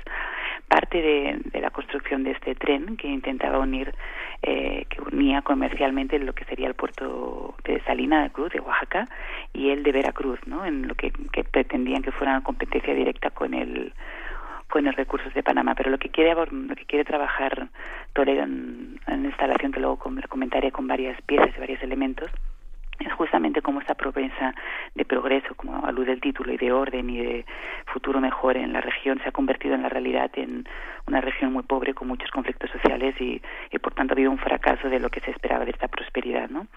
La Oreana se mm, encontró muchísimo material. Su punto de partida fue el Museo Science, el Science Museum de Londres. Ahí encontró muchísimo material de los procesos constructivos, de las vías del tren, de la inauguración del ferrocarril, de telegramas, bueno, en documentos sociales que hablan también de inventario de los ingleses, bueno, mucho documento porque fue el punto de partida donde ella trabaja esta narrativa entre lo que es eh, esta idea moderna colonial, eh, la explotación de los recursos y el contraste de la realidad, eh, de la realidad vigente del actualidad del istmo, ¿no? Suena muy espectacular porque además, bueno, es el proyecto modernizador del porfiriato, ¿no? El, el que intenta uh, convertir a México en un país que toque algo en el concierto de las naciones y sin embargo simultáneamente eh, eh, con una mano extremadamente dura, tan férrea como las vías que estaba plantando en el país, hay, hay una suerte de dicotomía curiosísima dentro de todo esto, ¿no? Sí, pues efectivamente lo que lo que hablaba de esta especie de promesa y de no de, orden y progreso que, que se prometía en de construcción de infraestructuras y que realmente hoy está en evidencia esta crisis y este desencanto generalizado. Y Laureana lo plantea de una manera que bueno hemos venido trabajando y que es muy interesante, que es eh, a partir de una experiencia muy directa. la um, instalación o el proyecto se va a mostrar en el auditorio, no en una sala, no en una sala de exposiciones, sino en el auditorio. Y va a ser a partir de unos pases, porque lo que le interesaba al artista era, ella ha hecho unas, unas filmaciones, que son cuatro canales que van a estar envolviendo al espectador, y en el centro de, de los cuatro canales, de las cuatro pantallas, va a haber un ensamble tocando una música compuesta por Natalia Pérez Turner, eh, aluciendo a esta idea de se va viendo cómo esta decadencia, ¿no? De, bueno, y la realidad de esta zona, ¿no? ¿Desde cuándo, eh, Virginia, podremos ver Orden y Progreso? Orden y Progreso se verá, eh, empezará el sábado 14, eh, sábado 14, domingo 15, sábado 21 y domingo 22 de noviembre. Van a ser dos funciones, una con estos músicos, una el sábado a las 6 y una el domingo a la, a la 1. Y a ver, aparte de lo que comentaba, de las pantallas, del ensamble, se ha hecho una publicación preciosa, eh, la artista con la ayuda del diseñador Nicolás Pradilla, en la cual se hace como una parte un poco más de contenido de toda esta investigación, eh, con textos sobre el colonialismo, experiencias personales, porque una cosa que no he comentado es que el interés también de Laureana es que ella es de esta zona, ella ha crecido en esa zona, hay una vinculación personal y bueno explica pues sus recuerdos de la familia de cómo creció allí mezclados con bueno, teoría crítica de lo que sería el colonialismo no claro cómo es que discute la voz de los de los curadores con una pieza como esta bueno este caso ha sido muy muy fácil porque Laureana es está muy fácil de trabajar. Ella venía trabajando este proyecto también antes porque tuvo el apoyo de, que no he comentado, de, de las becas de la de Cisneros Fontanals Art Foundation y también del Sistema Nacional de Creadores, del FONCA.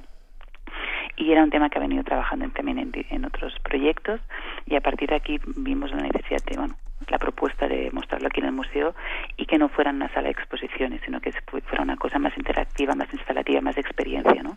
Y por ahí, y por eso hubo la propuesta de hacerlo en el auditorio.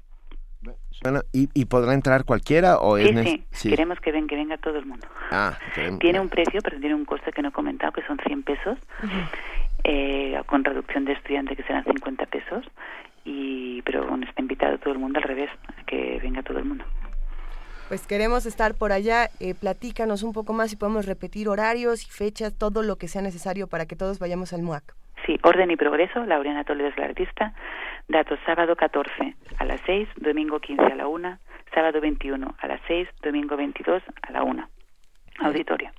Perfecto, definitivamente eh, y además con un precio bastante accesible para una pieza como esta. Sin duda eh, es una invitación que no podemos dejar pasar. Virginia, ¿algún comentario final, alguna invitación que nos quieras hacer para el MOACA futuro? No, solo, solo animaros a venir estos días, agradeceros Luisa poder hablar aquí en, en, en, radio, en, la radio y yo creo que es una ocasión para pensar qué está pasando en el país, pensar cuál, bueno, todas estas situaciones de crisis, de, de pérdida de credibilidad del gobierno, que son muy actuales pero que vienen ya desde hace tiempo, ¿no? Venga, Virginia Roy, co-curadora eh, del Museo Universitario de Arte Contemporáneo. Muchas gracias por estar con nosotros esta mañana, Virginia. Gracias a vosotros. Y mucha suerte. Gracias. Primer movimiento. La vida en otro sentido.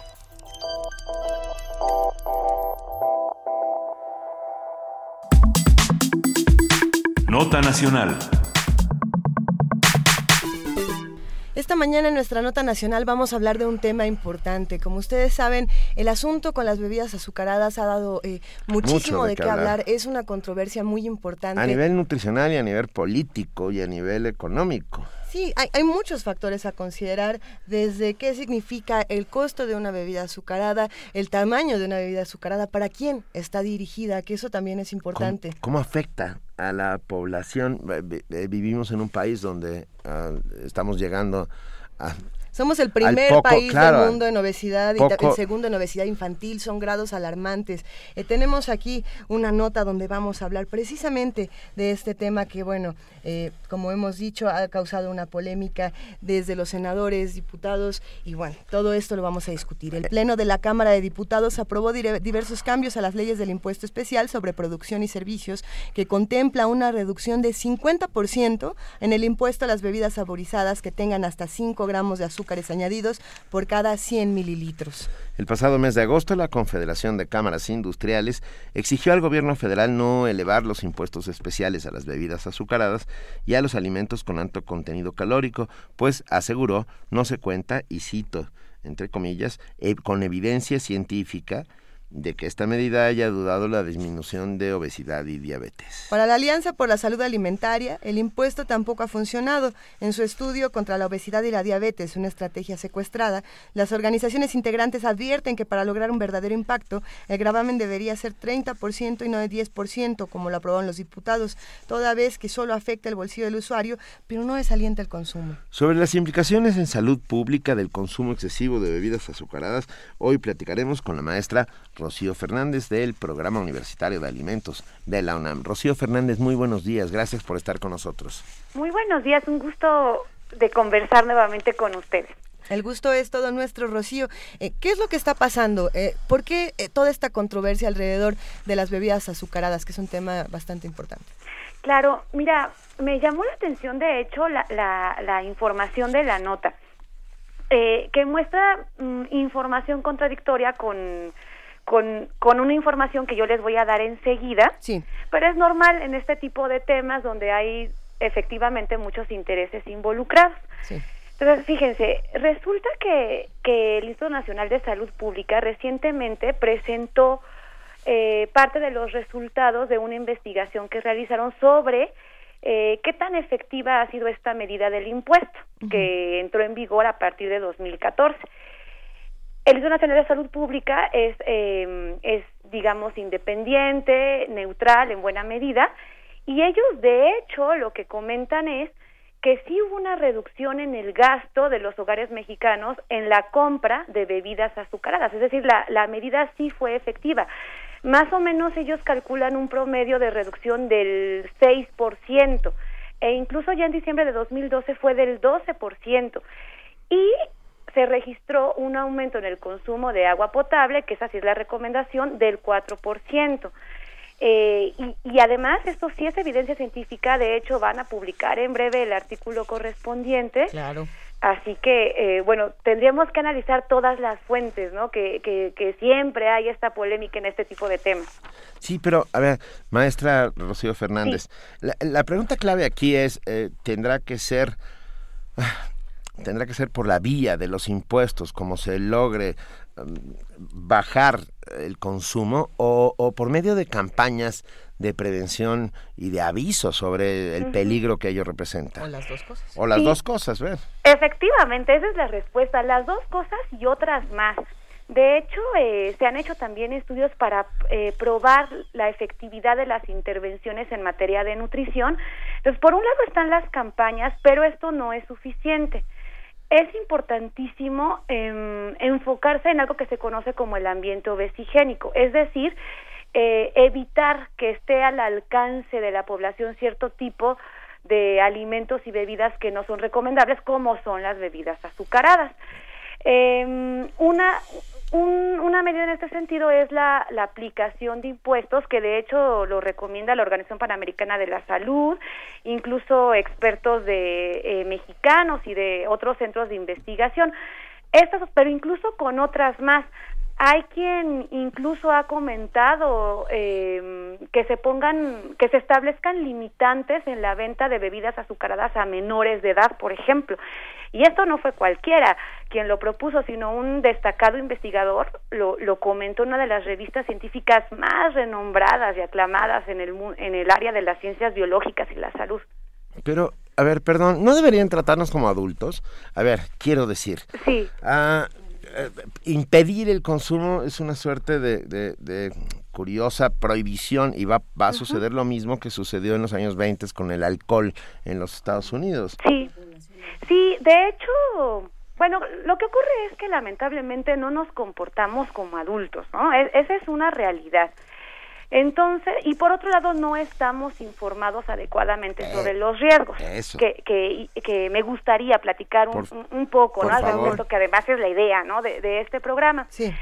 Entonces, por eso es que las estrategias de intervención van combinadas, justo con medidas como de este tipo que sí son, digamos, prohibitivas o limitantes, pero también tienen que ir acompañadas de campañas de sensibilización. Entonces, vamos a platicar de cuáles son los riesgos, ¿no? Por favor. Eh, por un lado, eh, ya hay evidencia científica suficiente para afirmar que, que no solo el consumo de bebidas azucaradas está asociado a los incrementos de sobrepeso y obesidad, sino que también al desarrollo de enfermedades como diabetes e incluso enfermedades cardiovasculares.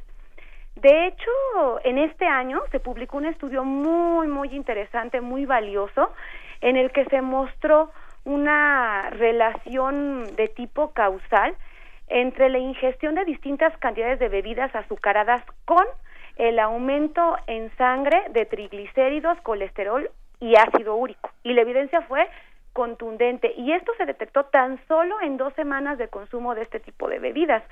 Entonces, esto es alarmante. Además, si consideramos las cifras que existen para la infancia mexicana, que, que ya las he platicado eh, con ustedes, que uno de cada tres niños mexicanos podría desarrollar diabetes si, si continúa esta tendencia en la dieta mexicana. Ahí hay algo que también es muy interesante, Rocío, y es que este problema de diabetes en nuestro país no es nada más, bueno, es una cuestión de, salud para cada individuo, pero también es un problema que, que, tiene que ver con el Estado y tiene que ver con el dinero que se está invirtiendo en el sector de salud para combatir esta enfermedad que mientras más eh, se da, más dinero se tiene que invertir y que podría eh, convertirse en un verdadero problema, en, en llevar a la quiebra a muchas cosas. Exactamente. De hecho, hablando de esta medida del impuesto, eh, ¿qué tan efectiva es? ¿no? Ya habíamos comentado que, que hay evidencia de que sí se redujo el consumo ¿no? de, de bebidas azucaradas. Pero luego está la otra parte de la propuesta, que es la decisión que se va a tomar sobre el destino de los recursos que se capten a través del impuesto. Entonces, lo que los, los expertos recomiendan justamente es en invertir en campañas para eh, sensibilización de la población, pero incluso poner a disposición del pueblo de México alimentos saludables y garantizar el acceso al agua potable. Esa parte todavía está, digamos, en una tablita y, hay que trabajar mucho al respecto para que esta medida realmente sea efectiva junto con, con las demás eh, intervenciones que se requieren a ver, Rocío Fernández, ¿cómo deberíamos educar eh, acerca del consumo responsable de azúcares? Bueno, mira, hay, hay, hay un sinfín de, de opciones. Una que, que nos ha funcionado mucho a nosotros en el programa Universitario de Alimentos es, eh, en primer lugar, comentarles que existe un tope de ingestión de azúcares si es que nos queremos mantener sanos. Por ejemplo, un niño que consume más de tres o cuatro cucharadas cafeteras al día de azúcar presenta un mayor riesgo de desarrollar sobrepeso, obesidad y enfermedades asociadas.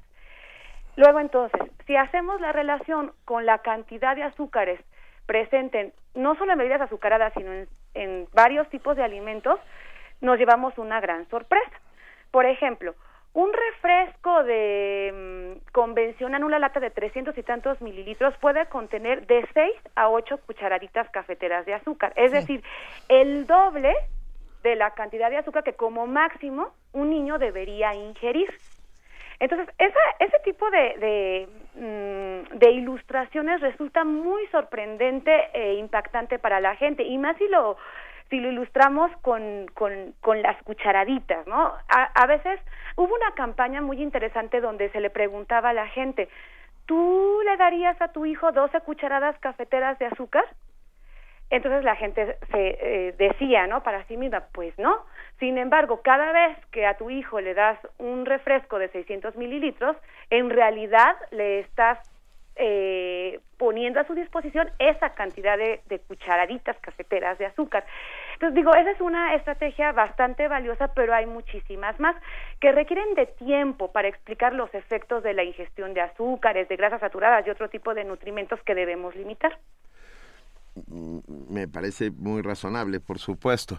¿Y qué pueden hacer los padres frente a esos niños que salen y que están en la escuela y que pueden comprar esos refrescos a la salida, etcétera, etcétera. ¿Cómo, cómo, cómo logramos sensibilizar o cómo logramos ayudar a los padres para que sensibilicen a los niños? Mira, esa es una tarea eh, conjunta de, del Estado mexicano y de los académicos y expertos en materia de nutrición, dando información como la algunos datos como los que yo he comentado aquí, pero muchísimos más. Primero para que eh, la población mexicana, incluidos los padres, tengamos conciencia de el daño verdadero que se puede generar a nuestra salud a partir del consumo excesivo de este tipo de bebidas. Y una vez hecho esto, pues eh, evitar consumirlas. Eh, de hecho, la recomendación de los expertos mexicanos que se reunieron en un comité hace años justo para hacer una serie de lineamientos sobre ingestión de bebidas para la población mexicana, sugirieron que estas bebidas deben ingerirse solo ocasionalmente. Ni siquiera podríamos hablar de medio vaso de bebidas azucaradas al día, donde están incluidos los refrescos, pero también leches saborizadas, aguas de frutas endulzadas con azúcar, etcétera. Eh, entonces, bueno, una vez que se tenga conciencia, pues evitar, ¿no?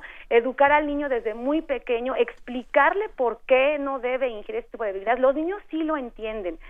Eh, hay, hay maneras de mostrárselos y sí lo comprenden y poco a poco irlos educando, sensibilizando y no, y no poner a su disposición este tipo de alimentos que pueden ser verdaderamente dañinos. Miren, hay un dato muy interesante eh, donde se ha mostrado que el consumo de este tipo de bebidas azucaradas reduce, por ejemplo, la ingestión de leche que sí es necesaria en los niños. Entonces, se sustituyen alimentos valiosos por bebidas azucaradas. Entonces, hay mucho que hacer en este sentido. Además de que si al niño desde pequeño o a la persona desde pequeña se le constantemente se le expone al sabor dulce, se genera una predisposición a este tipo de sabor, su paladar se acostumbra y cada vez lo necesita más. Entonces es una responsabilidad muy grande que tenemos padres, eh, académicos, investigadores y por supuesto el Estado. Y ahí entra algo interesante. Mm, siempre se habla del combate a la obesidad, se habla del, combate a ciertas enfermedades. No tomar agua genera todo tipo de trastornos, no solamente eh, si, vamos a subir o no de peso, ¿no? Por ejemplo, desde, desde artritis, infecciones en vías urinarias. Hígado graso. Hígado graso. Son muchísimos los padecimientos que ocurren al no ingerir eh, agua sola. Claro, claro. Incluso... Eh, un menor rendimiento intelectual, cansancio. Fatiga crónica. Así es. Que, que finalmente este tipo de padecimientos en jóvenes es gravísimo porque si los tenemos desde esa edad lo único que va a pasar es que van creciendo. Bueno, eh, tenemos una generación que se va a morir antes que sus padres. Esa es, la sentencia. eso sí está durísimo. Así es. Sí, son y son eh, datos basados en, en, estudios epidemiológicos, no son datos amarillistas que se le ocurrió a alguien para asustar a la gente y, y atacar, ¿no? A la industria refresquera.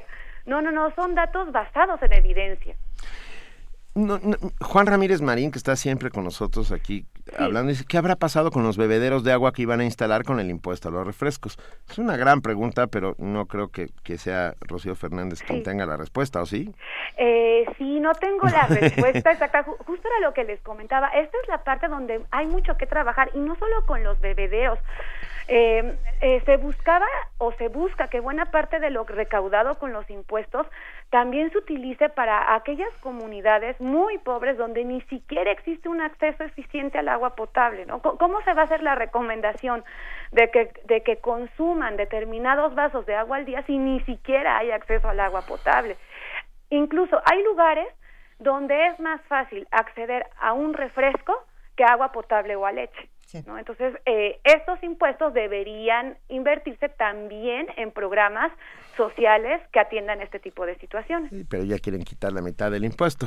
Así es, y ah. fíjense que muy al contrario de las recomendaciones, que es eh, de las recomendaciones de la OMS me refiero, que es que el impuesto debe ser del 20% del valor de la bebida. Actualmente está en el 10% y lo quieren reducir al 5%, cuando debería en realidad duplicarse para tener mejores resultados. ¿Cómo podemos saber más sobre este y otros temas que tengan que ver con los alimentos y la manera en que nos relacionamos con ellos por medio del programa universitario de alimentos? Bueno, pues se pueden acercar a nuestra página web y redes sociales. Eh, constantemente eh, subimos información sobre este tipo de temas. eh, hay muchísima y hay que analizarla a detalle y les esperamos con mucho gusto. También tenemos cursos y talleres donde recibimos a, cualquier persona que esté interesada en esto. De hecho, es una de nuestras tareas prioritarias, la orientación alimentaria. Eh, ¿Nos puedes recordar la página, Rocío? Claro que sí. La página es www.alimentos.unam.mx y ahí mismo van a ver los logos de nuestras redes sociales, le dan clic y entonces pueden acceder. De todos modos, el Facebook es Programa Universitario de Alimentos UNAM y el Twitter es arroba pual-unam arroba pual-unam. Así es. Y podemos también integrarnos a esta discusión a través de redes sociales con el hashtag impuesto al refresco, que, que ha dado muchísimo de qué hablar y que ha sido durante ya varios días trending topic. Eh, la maestra Rosario Fernández del programa universitario, perdón, Rocío Fernández del programa universitario de alimentos, es un placer haber hablado contigo esta mañana. Muchísimas gracias a ustedes. Igualmente es un placer conversar. un abrazo, Rocío. Un abrazo, Tote. Estamos en comunicación. Gracias, Rocío. Hasta luego. Primer movimiento. Escucha la vida con otro sentido.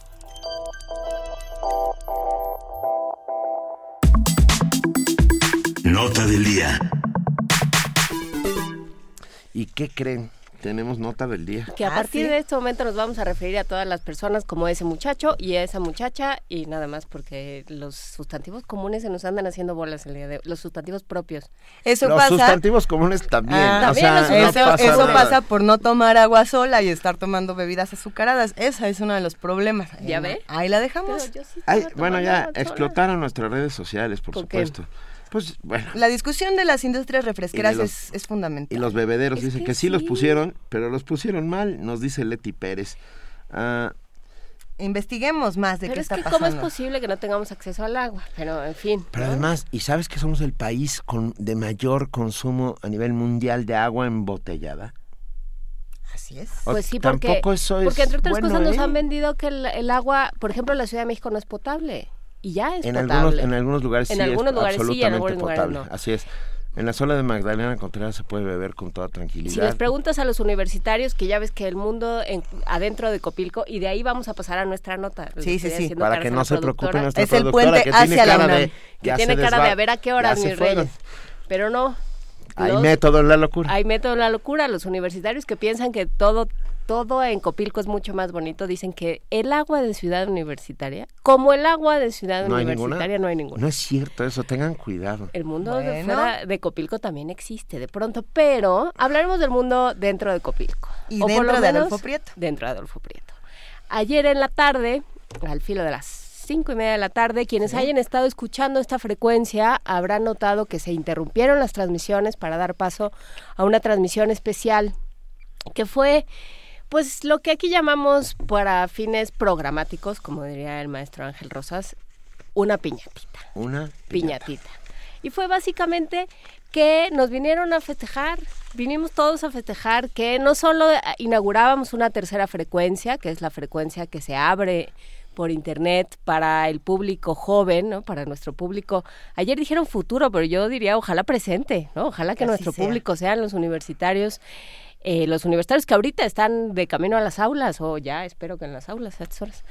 Eh, y bueno, pues se abrió esa tercera frecuencia, se abrió, se inauguró una transmisión, se festejó la firma de un acuerdo con el sistema público de radiodifusión, estuvo aquí el, el, rector Narro, estuvo la coordinadora de difusión cultural María Teresa Uriarte, estuvo por supuesto el director de esta estación, el licenciado Fernando Escalante, estuvo un representante cuyo nombre se me escapa de el, sistema público de radiodifusión y em, también, por supuesto, el, licenciado Ernesto Velázquez Briceño, en su calidad de consejero ciudadano del Sistema Público de Radiodifusión, diciendo que no nos preocupáramos que más allá de las administraciones, el gobierno mexicano se compromete a que Radio UNAM siga, eh, siga viéndose, TV UNAM y siga escuchándose Radio UNAM por todo el país. Así es que, bueno, pues eso fue, digamos, lo oficial. Y lo extraoficial fue lo que, lo que realmente estaba pasando, que era un festejo de la existencia misma de Radio UNAM, de nuestra posibilidad de ser en ella, ser con ella y ser a través de ella. Y eso fue un poco lo que dijo el rector Narro en unas palabras muy, muy sentidas, diríamos, en, en México y muy eh, importantes, creo, porque fueron, me parece a mí, de verdad, y vamos a dar paso a, a las palabras del rector Narro del día de ayer. Escuchemos a continuación las palabras del doctor José Narro Robles, rector de la Universidad Nacional Autónoma de México. Buenas tardes, muy, muy buenas tardes. Sé que aplauden a destiempo, no lo hicieron cuando tuvieron la oportunidad. El aplausómetro me registró en el quinto lugar, quinto lugar entre cinco. Bueno, pues así es que ya no se admite ese, ese aplauso. Saludo con muchísimo gusto y, me voy a desquitar del auditorio, primero a la audiencia, que ellos en su casa sí aplaudieron, aunque no los veamos. En segundo lugar, por supuesto, a ustedes y en tercer lugar a mis compañeros y colegas que eh, están en este momento presidiendo esta transmisión especial. Eh, de verdad que para mí es un motivo de enorme satisfacción, de gran gusto, venir a compartir con ustedes en el auditorio y con quienes nos hacen el favor de prestar su atención eh, en sus domicilios, en un vehículo, en un transporte, en la oficina, en un sitio remoto, eh, su atención para escuchar esto. Y yo lo que quiero es aprovechar los pocos minutos que me dejaron para decirles varias cosas. Primero, lo que significa Radio Universidad Nacional. Radio UNAM es uno de los grandes motivos de orgullo de nuestra universidad. Radio UNAM es eh, una de nuestras entidades que nos da identidad. Radio UNAM forma parte de la identidad de los universitarios. Cuando uno piensa en qué es un universitario, en cómo pasa la vida un universitario, en cómo se comporta un universitario, uno encuentra muchos y muy importantes ejemplos desde el origen hasta la actualidad en Radio Universidad Nacional. Radio UNAM, pues, forma parte del ser, de los valores, de los principios de nuestra casa de estudios y de la manera de ser y comportarse de los universitarios. Radio UNAM también es otra cosa. Radio UNAM es una muestra muy clara de la pluralidad que vive la universidad, de la pluralidad que caracteriza a los universitarios. Uno no puede dejar de reconocer las enormes diferencias que hay en criterios, en gustos, en la programación, en la forma de transmitir, de comportarse, en las visiones que se transmiten desde Radio UNAM. Y en consecuencia, Radio UNAM forma, y termino ahí, este pequeño círculo forma parte del orgullo de los universitarios, del orgullo de ser universitario. Aquí hoy nos hacen el favor de acompañar en el auditorio más de un centenar y medio de personas. Les he contado. Puedo asegurarle a quienes nos están escuchando que los aplausos no fueron grabados previamente que las risas tampoco obedecen a un truco que se usa en la radio y que los traspiés que tenemos quienes venimos aquí tampoco son parte de algo que esté elaborado. Estamos transmitiendo en vivo.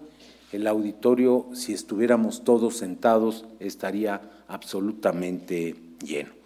Y aquí hay gente maravillosa que hoy hace Radio UNAM, y que son herederos de esta extraordinaria tradición de 70 años, de eh, una gran biografía de una entidad universitaria longeva que ha sabido cambiar, que ha sabido transformarse y que hoy lo vuelve a demostrar.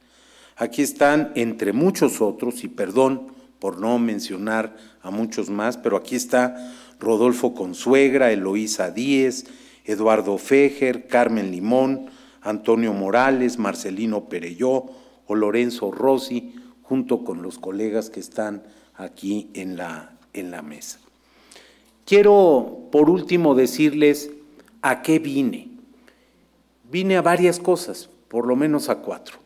Vine a decirles que agradezco la colaboración de todos los que de manera cotidiana hacen posible la transmisión de Radio UNAM. A todos los que ahora ya no están con nosotros, pero que hicieron factible desde Alejandro Gómez Arias hasta los locutores o los programadores más recientes. Vine a decirles pues que nos eh, da mucha satisfacción el que ustedes hagan posible la transmisión cotidiana. Vine también a reconocer a esta Radio Universidad Nacional, pionera en muchos sentidos, ejemplo en muchos otros y una entidad que ha tenido la capacidad de multiplicarse en México y más allá de nuestras fronteras. Vine, pues, a felicitar a una comunidad por los logros, por los avances y por seguir planteando retos hacia el futuro. Por pensar en los jóvenes, por ejemplo. Por pensar en las nuevas modalidades de transmisión. Por tener esa capacidad de preservar lo antiguo, lo tradicional, lo importante y por atreverse también a experimentar. Y vine finalmente a despedirme de ustedes. En unos cuantos días termino mi labor como rector y una de las cosas que yo le pedí al señor director de nuestra estación, a la señora coordinadora de difusión cultural, era que quería venir a decirles gracias por todo el apoyo en todos los momentos, en los más dulces, en los más felices y también en los complejos, en los tristes y en los amargos, en todo el tiempo, en todos estos ocho años en los que he tratado de coordinar el esfuerzo de los universitarios, he sentido el acompañamiento de nuestra comunidad.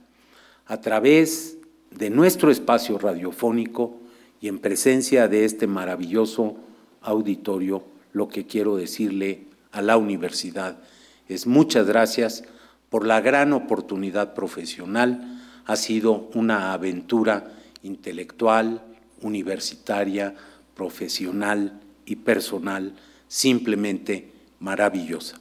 Gracias y que efectivamente por nuestra raza siga hablando muchos, muchos años nuestro espíritu y dentro de ese espíritu que siga hablando Radio Universidad Nacional.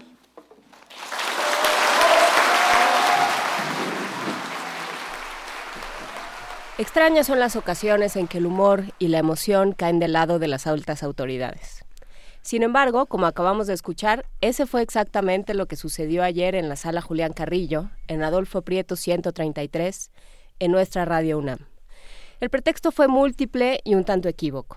Se habló de que la razón era el arranque de una tercera frecuencia por Internet, la firma de un convenio para expandir la señal por toda la República, así como la puesta en marcha de un, de un extraño aparato incomprensible que aparentemente va a hacer maravillas por nuestra señal de amplitud modulada.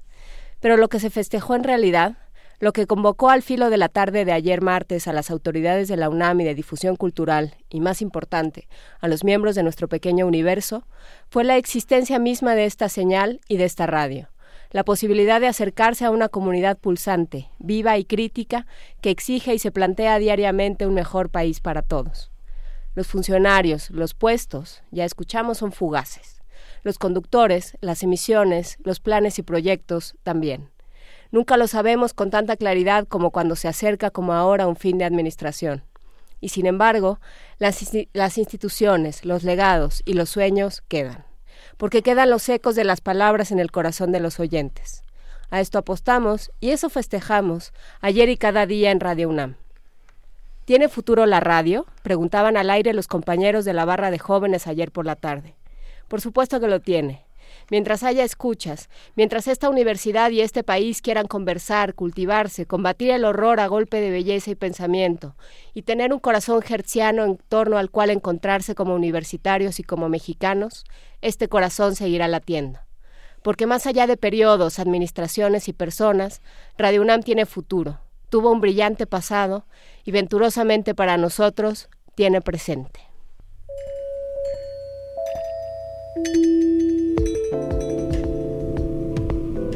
Radio UNAM, un compromiso con la cultura. Primer movimiento. La vida en otro sentido. La verdad es que es un privilegio poder estar frente, a estos micrófonos. Por ejemplo, para eso que nos cuentan. Para esto, para, hacer justo comunidad, nos escribe Agustín López y nos dice, al terminar el primer movimiento nos vamos a la Facultad de Ciencias Políticas y Sociales para que Yandritay Gala, Yandritay Gala haga su examen para ser doctora en Sociología. Buena vibra, por favor. La mejor La mejor de las vibras. ¿Nos vamos nosotros también para allá? no, digamos que nos vamos en espíritu. En espíritu. Porque si nosotros tenemos mucha ropa que lavar. Tenemos, mucha ropa, tenemos una junta. no, mandamos las mejores vibras. de Universo de Letras, pero no te preocupes, nadie sabe más de tu tema que tú. Sí. tranquila, respira. No, bueno, una nueva doctora en sociología. Qué, qué gusto da que, que, nuestra universidad siga siendo eso, ¿no? Este enorme semillero de inteligencia y de, y de, y de posibilidad. El otro día estuve en el, en, en fui a, justamente, no a Filosofía y Letras, a al examen profesional de Huitzilihuitl Moctezuma, que le dieron mención honorífica, con un trabajo muy interesante que algún día deberíamos abordar sobre estas ciudades piloto que se mm. hicieron, se los conté, ¿recuerdan? ciudades piloto en las cuales, ciudades piloto en Oaxaca y en Michoacán y en Chiapas, en las cuales intentaron crear nuevas ciudades para que los campesinos salieran de sus tierras. Una, un tema alucinante. Repetimos, por cierto, lo a ver, lunes 2 de noviembre, 13.30 horas, en el Anahuacali, ahí, ese lugar espectacular eh, de Diego Rivera. Eh, se presenta Canciones a la Carta, con textos de Mónica Lavín y el mariachi tradicional charanda. Y tocan dos perujos, que son María Perujo y Emilia Perujo. María es hija de, de Mónica Lavín. Es un espectáculo que no se pueden perder. Hablábamos de que el charanda es un mariachi tradicional que no lleva trompeta. Si alguien quiere saber más sobre mariachi, les recomiendo enormemente un libro espectacular del maestro, del doctor Jesús Jauregui, que se llama El Mariachi, hecho por Editorial Taurus y el Instituto Nacional de Antropología e Historia. Si alguien sabe de mariachi, ya no voy a decir en México, en el mundo, es el, el doctor Jauregui. Un día deberíamos invitarlo para que nos cuente cómo, funciona la lógica del mariachi y de dónde salieron las trompetas. ¿En qué momento aparecen las trompetas? Es que hay, hay versiones, hay versiones, este, hay leyendas urbanas. Una de ellas, que, que por aquí recupera hace un rato alguno de nuestros radioescuchas, dice que fue Emilio Azcárraga Vidaurreta, el papá del... De las trompetas. El nieto del actual... Ah, ok, ya, ya. Eh, él era el dueño de XW. El papá del tigre. El papá del tigre. El, el, creador de la XW. Eh, y mira, Manuel Defis nos dice, tengo entendido que la trompeta en el mariachi fue introducida por Emilio Azcárraga Vidaurreta. No lo sé a ciencia cierta, lo que sí te puedo decir es que hoy el mariachi está en el mundo entero. Y mariachis japoneses. Y habría que discutir si preferimos el mariachi con trompeta o sin trompeta. Yo, lo prefiero sin trompeta. creo que sería importante ir a ver al mariachi charanda para ver cómo es un ejercicio de mariachi sin trompeta. Muchas personas no, han escuchado el mariachi sin la trompeta. Eh, los charanda usan nada más cuerda y voz. ¿no? Es, un ejercicio interesantísimo. no en balde el apocalipsis se anuncia con trompetas. Por eso hay que quitar las trompetas al mariachi. Por eso sí. Y en Jericó también cayeron las murallas por el mismo creo camino. Que lo de las, lo de, sí, Luis, Luisa, no te rías de mí. No, no, no, a ver, estoy de acuerdo. Tú estás dormida, haz de cuenta que son las 3 de la mañana. Tú estás dormida y por las no, pocas Y tu novio, que es un encanto. No, no, no, ni siquiera, ojalá que fuera para ti, no, para una vecinita, porque es su 15 años, Ajá. o porque el novio hizo una trapatiesta, sea persona con mariachis, entonces oyes venir, ¿no? Oyes, oyes que se acerca la trompeta y entonces sientes que ya, que tu vida no vale nada, como diría él mismísimo. Es que yo soy de las que se asoman y dicen, no, no era en la casa de allá. Sí, yo, tengo ese, sí, el personaje que grita ¿Tú sales, todas las, todas las serenatas son para ti en la vida? Por supuesto, tendría que ser así, son para todos, ¿no?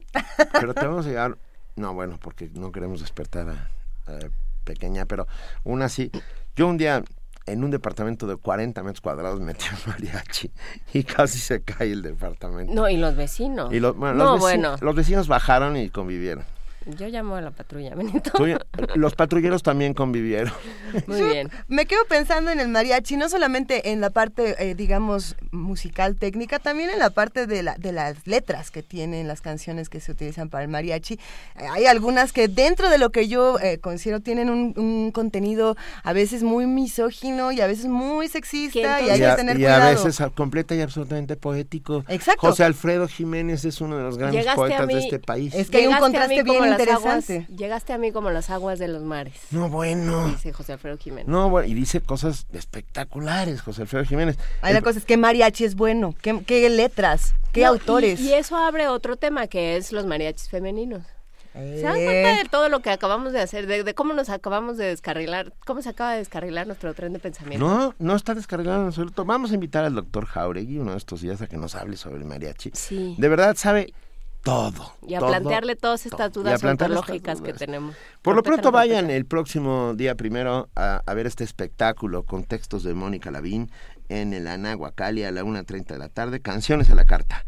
Ah, de verdad, estoy seguro que lo van, que lo van a disfrutar todos. El Anahuacali está en el sur, en Ahorita les decimos exactamente dónde está el Anahuacali. Está en el sur y mientras eh, les decimos dónde se encuentra el Anahuacali, les recordamos que la página del María Chicharanda la pueden encontrar en Facebook, ahí pueden encontrar todo lo que han estado haciendo por casi 30 años, entonces valdrá muchísimo. Los Perujo fundaron este mariachi, yo los, yo los oigo desde entonces, desde que empezaron, eran todos jóvenes y bellos. Bueno, era, éramos. Éramos todos. éramos, dijo el otro. A ver, les voy a decir exactamente ¿Dónde, está? ¿Dónde está? Venga.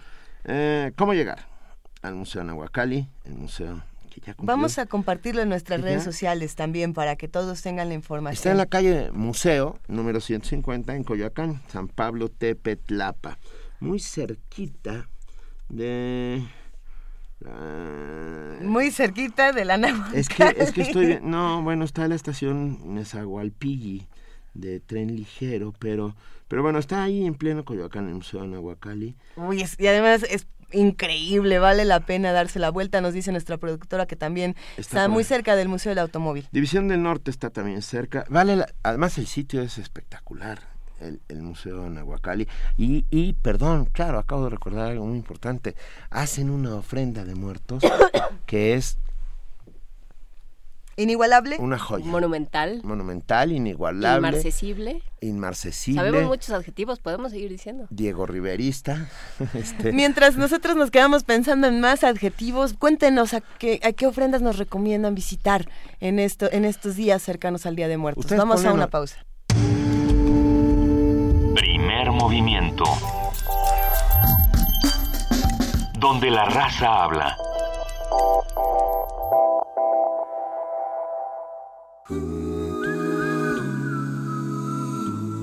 El corazón de nuestra universidad late, vibra, canta. Hola, soy Ana Patricia Carvajal Córdoba, coordinadora del programa Coral Universitario, y te invito a que escuches Por mi raza cantará el espíritu, por el 96.1 de FM, Radio UNAM.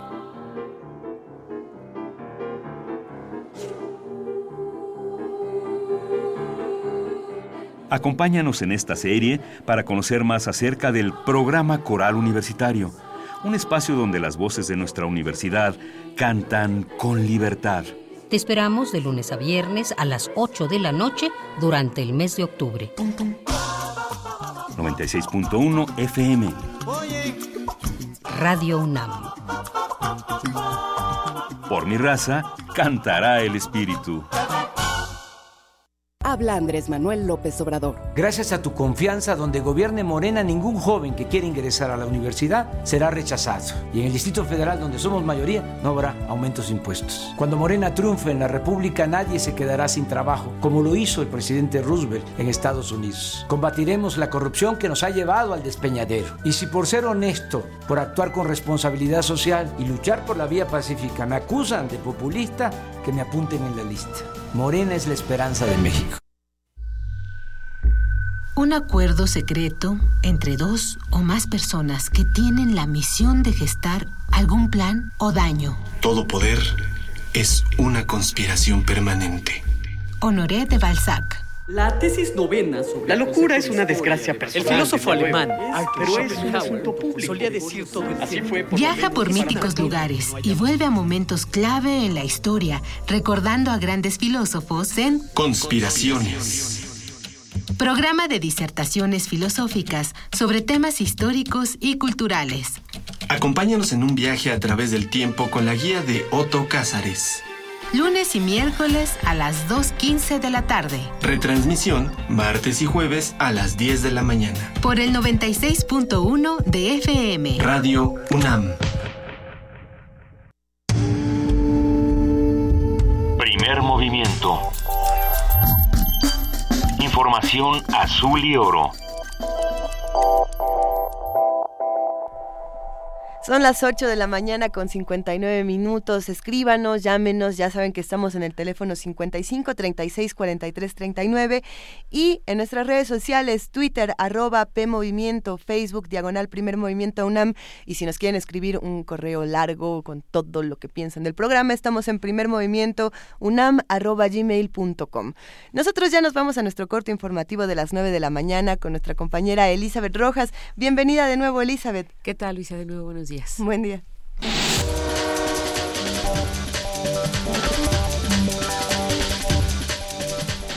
Alrededor de 3.500 viviendas en los estados de Colima, Nayarit, Michoacán y Jalisco resultaron afectadas tras el paso del huracán Patricia. Paloma Silva, directora de la Comisión Nacional de Vivienda, recordó que el organismo no otorga subsidios para este tipo de contratiempos, pero el gobierno federal lo hará a través del Fondo de Desastres Naturales.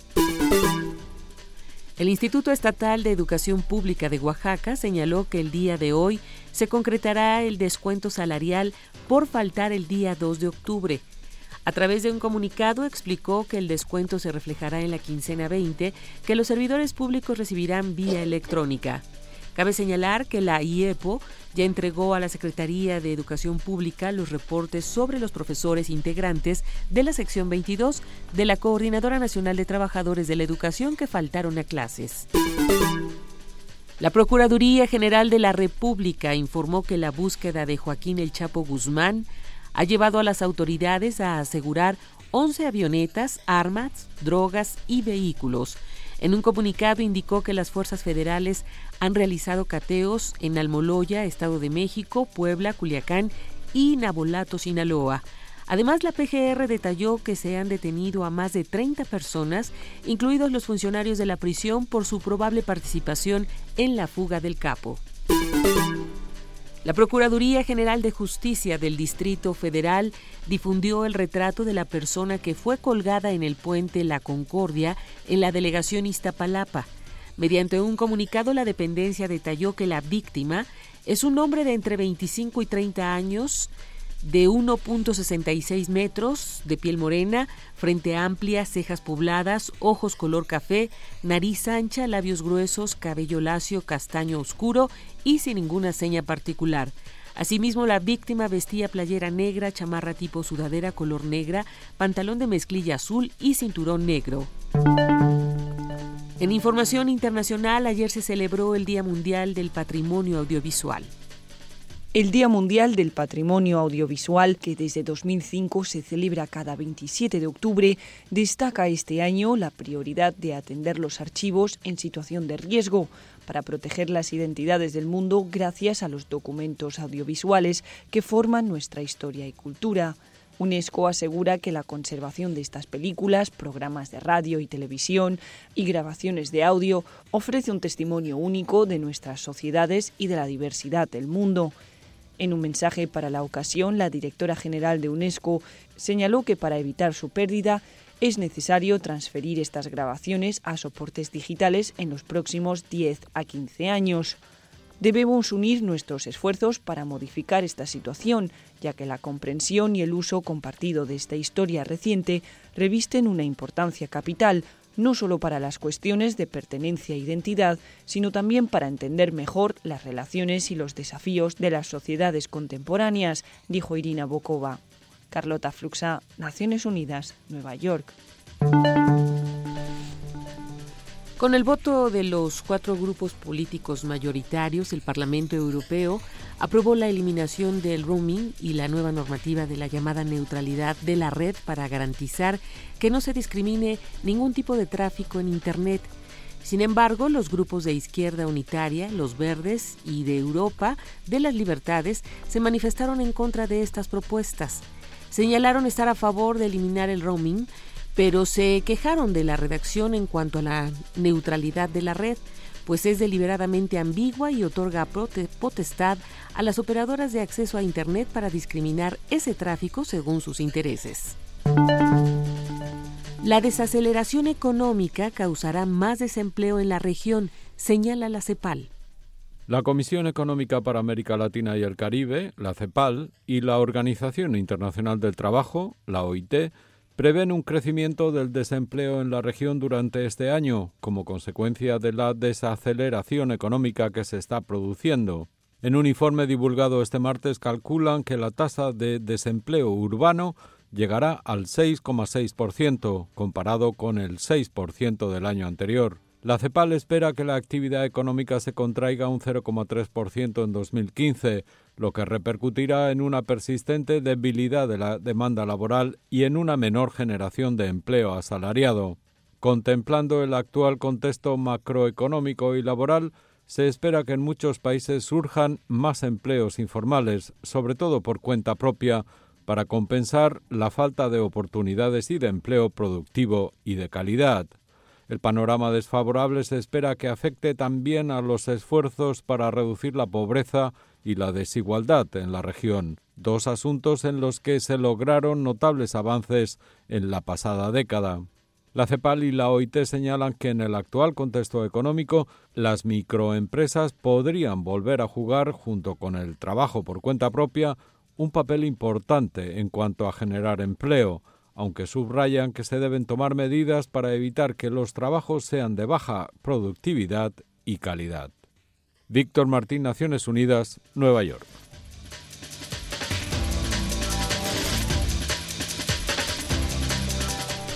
Muchísimas gracias, Elizabeth Rojas, por este corte informativo de las 9 de la mañana. Que tengas un muy buen día y nos escuchamos mañana. Igualmente para todos, buenos días. Buen día.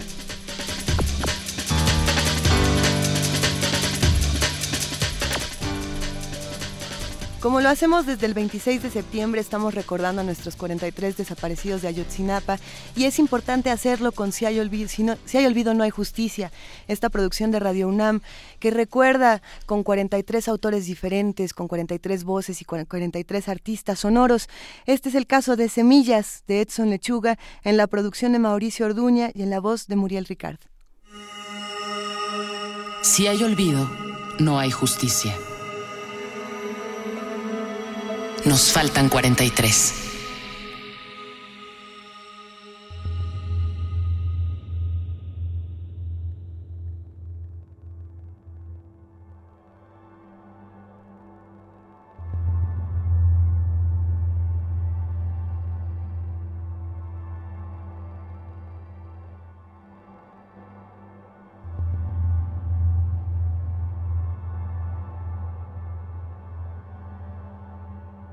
Hay un incendio en el centro de tu nombre. En el centro de tu nombre que digo, a viva voz, con todos mis nervios, hay una luz y un aleteo en tu nombre que nombro porque cada vez que te digo la noche cesa y cede a otra noche distinta, la noche que es mi noche y la de este país devorado por las bestias. Por eso hoy digo tu nombre y tiemblo. Benjamín, Saúl, Marcial, Abelardo, Udberto, César, Dorian, Emiliano, Bernardo, Carlos Iván. Te nombro, te siento y siento en mí los latidos tuyos. De ti siento aquí la rabia, el dolor que me obliga a no callar, a decir tu nombre una vez más. Te nombro, te siento y siento en mí los latidos tuyos. De ti siento aquí la rabia, el dolor que me obliga a no callar, a decir tu nombre una vez más. Magdaleno, Luis Ángel, José Eduardo, Abel, Adán, José Antonio, Leonel, Martín, Mauricio. Digo tu nombre que es como decir sangre, rasgadura, astilla sembrada en el ombligo de mi pueblo. Digo pueblo y es como decirte a ti porque sé tu nombre y te nombro para nombrar este pueblo tuyo, mío, nuestro. Digo tú, y es decir todos. Atenco, Aguas Blancas, San Fernando, Ciudad Juárez, Guardería ABC, Acteal 68. Todos. Amas de casa, estudiantes, jornaleros, borrachos, obreros, burócratas, vecinos, perros de azotea, maestros, poetas de los peces y de las lagartijas, astronautas, niños de la calle. Todos nosotros justos en torno al fuego de tu nombre, alumbrados por tu nombre que es mantra, estela de avión en el cielo de esta tierra donde te enterraron, pero germinaste. Semilla Digo tu nombre y digo semilla y sigo. Digo Cristian, Josivani, Martín, digo José y José y José y José. Campos. Digo tu nombre y digo semilla y sigo. Digo Cristian, Josivani, Martín, digo José y José y José, y José, Campos, Navarrete, Bartolo, Luna, digo tu nombre y tiemblo. Digo tu nombre y retiembla en sus centros esta mí, tú, nuestra, tierra, donde te enterraron pero germinaste. Semilla. Digo semilla al nombrarte.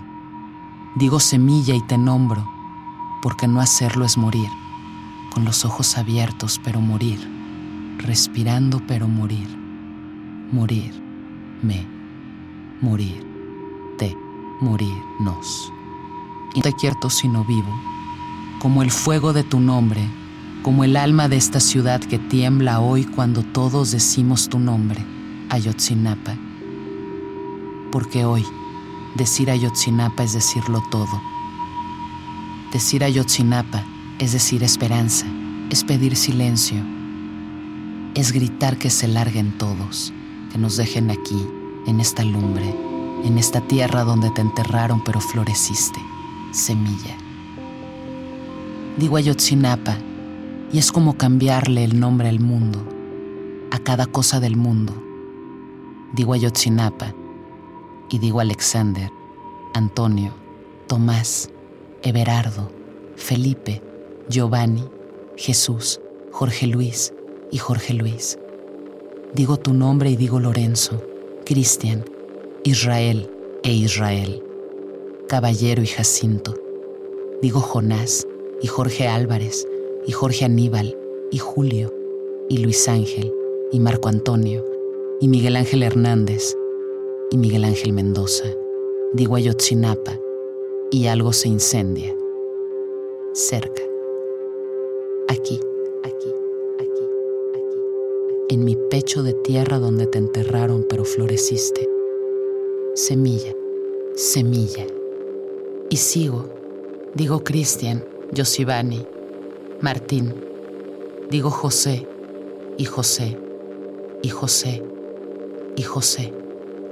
Campos, Navarrete, Bartolo, Luna, Luna, Luna, Edson Lechuga, Semilla.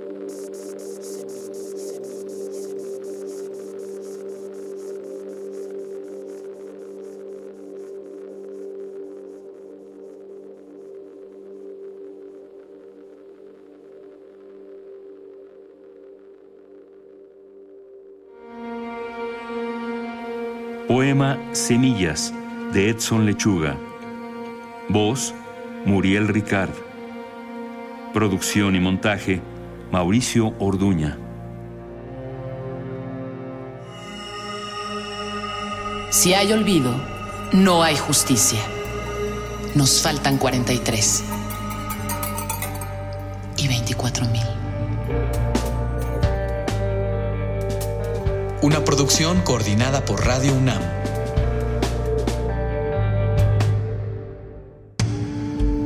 Primer movimiento.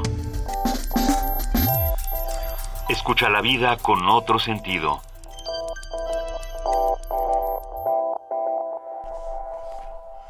9 de la mañana, 13 minutos. Tenemos boletos que nos regala el Instituto Politécnico Nacional a través de la Dirección de Difusión y Fomento a la Cultura. Invitan al concierto Encuentro de Ideologías, que forma parte de Dame 5, segunda temporada de la Orquesta Sinfónica del Poli, bajo la batuta de Lanfranco Marcelletti. Es este jueves 29 de octubre a las 7 de la tarde y el sábado 31 a la 1. Tenemos cinco cortesías dobles para cada función. Por teléfono daremos los del jueves 5 para el jueves a las 19 horas.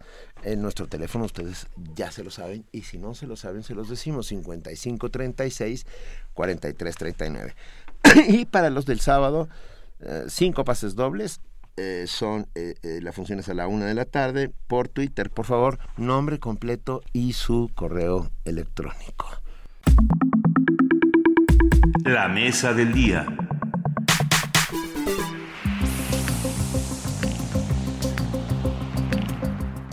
De acuerdo con datos de la Organización Mundial de la Salud, cada año más de 1.6 millones de personas pierden la vida debido a la violencia. Por cada una que muere, muchas más quedan con lesiones y con diversos problemas de salud física, sexual, reproductiva y mental. La violencia es negativa en cualquier forma, vulnera los derechos de quien la sufre y atenta contra la dignidad de las personas. Prevenirla es una responsabilidad del Estado y de sus ciudadanos para garantizar una buena calidad de vida. En este contexto, el fenómeno de la violencia, analizado desde distintas perspectivas por destacados académicos de la UNAM, será el tema del espacio de reflexión Conecta 2015 Campus del Pensamiento, que el próximo jueves 29 de octubre, a partir de las 17 horas, tendrá su tercera edición en la Sala Miguel Covarrubias del Centro Cultural Universitario. Se analizarán distintas expresiones de la violencia con un enfoque multidisciplinario, en el cual convergen la psicología, el derecho, la física, la historia y la psiquiatría. ¿Qué nos está pasando? Es la pregunta desde la cual parten las reflexiones de los especialistas María Elena Medina Mora, José Ramón Cosío, Jorge Volpi, Fegui Ostrowski, Mario Luis Fuentes y José Franco. La doctora Feggy Ostrowski, profesora de tiempo completo y directora del Laboratorio de Neuropsicología y Psicofisiología de la Facultad de Psicología de la UNAM, presentará el tema La violencia. ¿Qué la genera y qué la previene?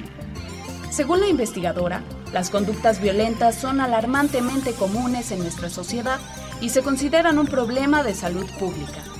Toda la información sobre Conecta 2015 Campus del Pensamiento se encuentra en www.conecta.unam.mx.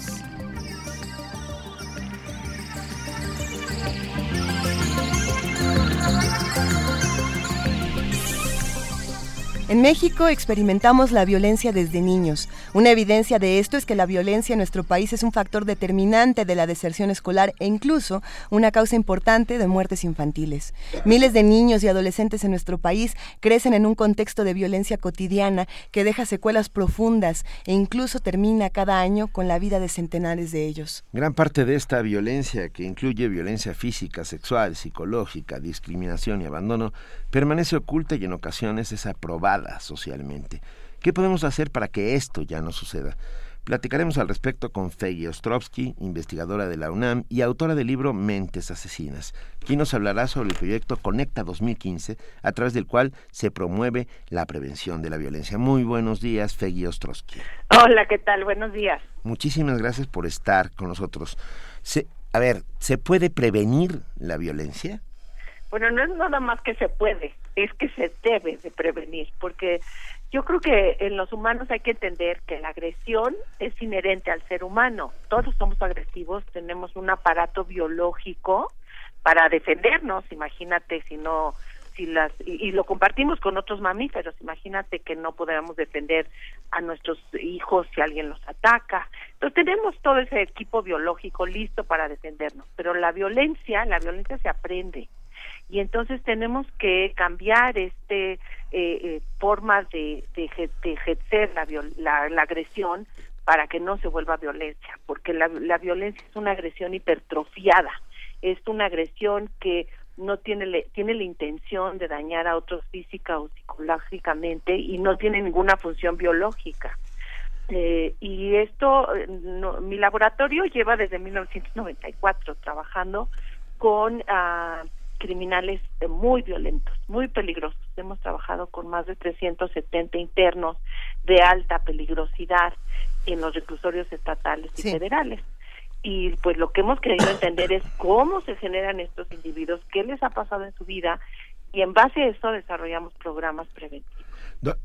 doctora Ostrovsky, hay un patrón eh, entre todos estos criminales con los cuales de los cuales se ha estudiado de, de dónde vienen las causas del, del mal fíjate ahí es muy interesante porque por, por una parte tenemos que hay tres grupos, ¿no? Hay un grupo que son psicópatas y la psicopatía es un trastorno de personalidad que tiene un componente genético y un componente medioambiental. Todos tienen componentes medioambientales. Eh, eh, no, no es que estén locos, no oyen voces que te dicen ve y matar, sino son gente realmente mala y hostil. Pero eh, México tiene un fenómeno, pero tenemos otro grupo muy importante que son sociópatas. Y la sociopatía es un fenómeno adquirido es un fenómeno que tiene un componente cultural importante. Y entonces, eh, lo que nos está pasando en México y que es una verdadera tragedia, como yo la veo, es que estamos generando una gran cantidad de sociópatas culturales y estos son como, por ejemplo, los niños sicarios, como el caso de Edgar Jiménez Lugo, el Ponchis, ¿no? Muchos como ellos, que desde los 11 años empiezan a, a secuestrar, a matar, a robar y, y, además no solo eso, sino que suben a YouTube los videos de lo que le hacen a sus víctimas.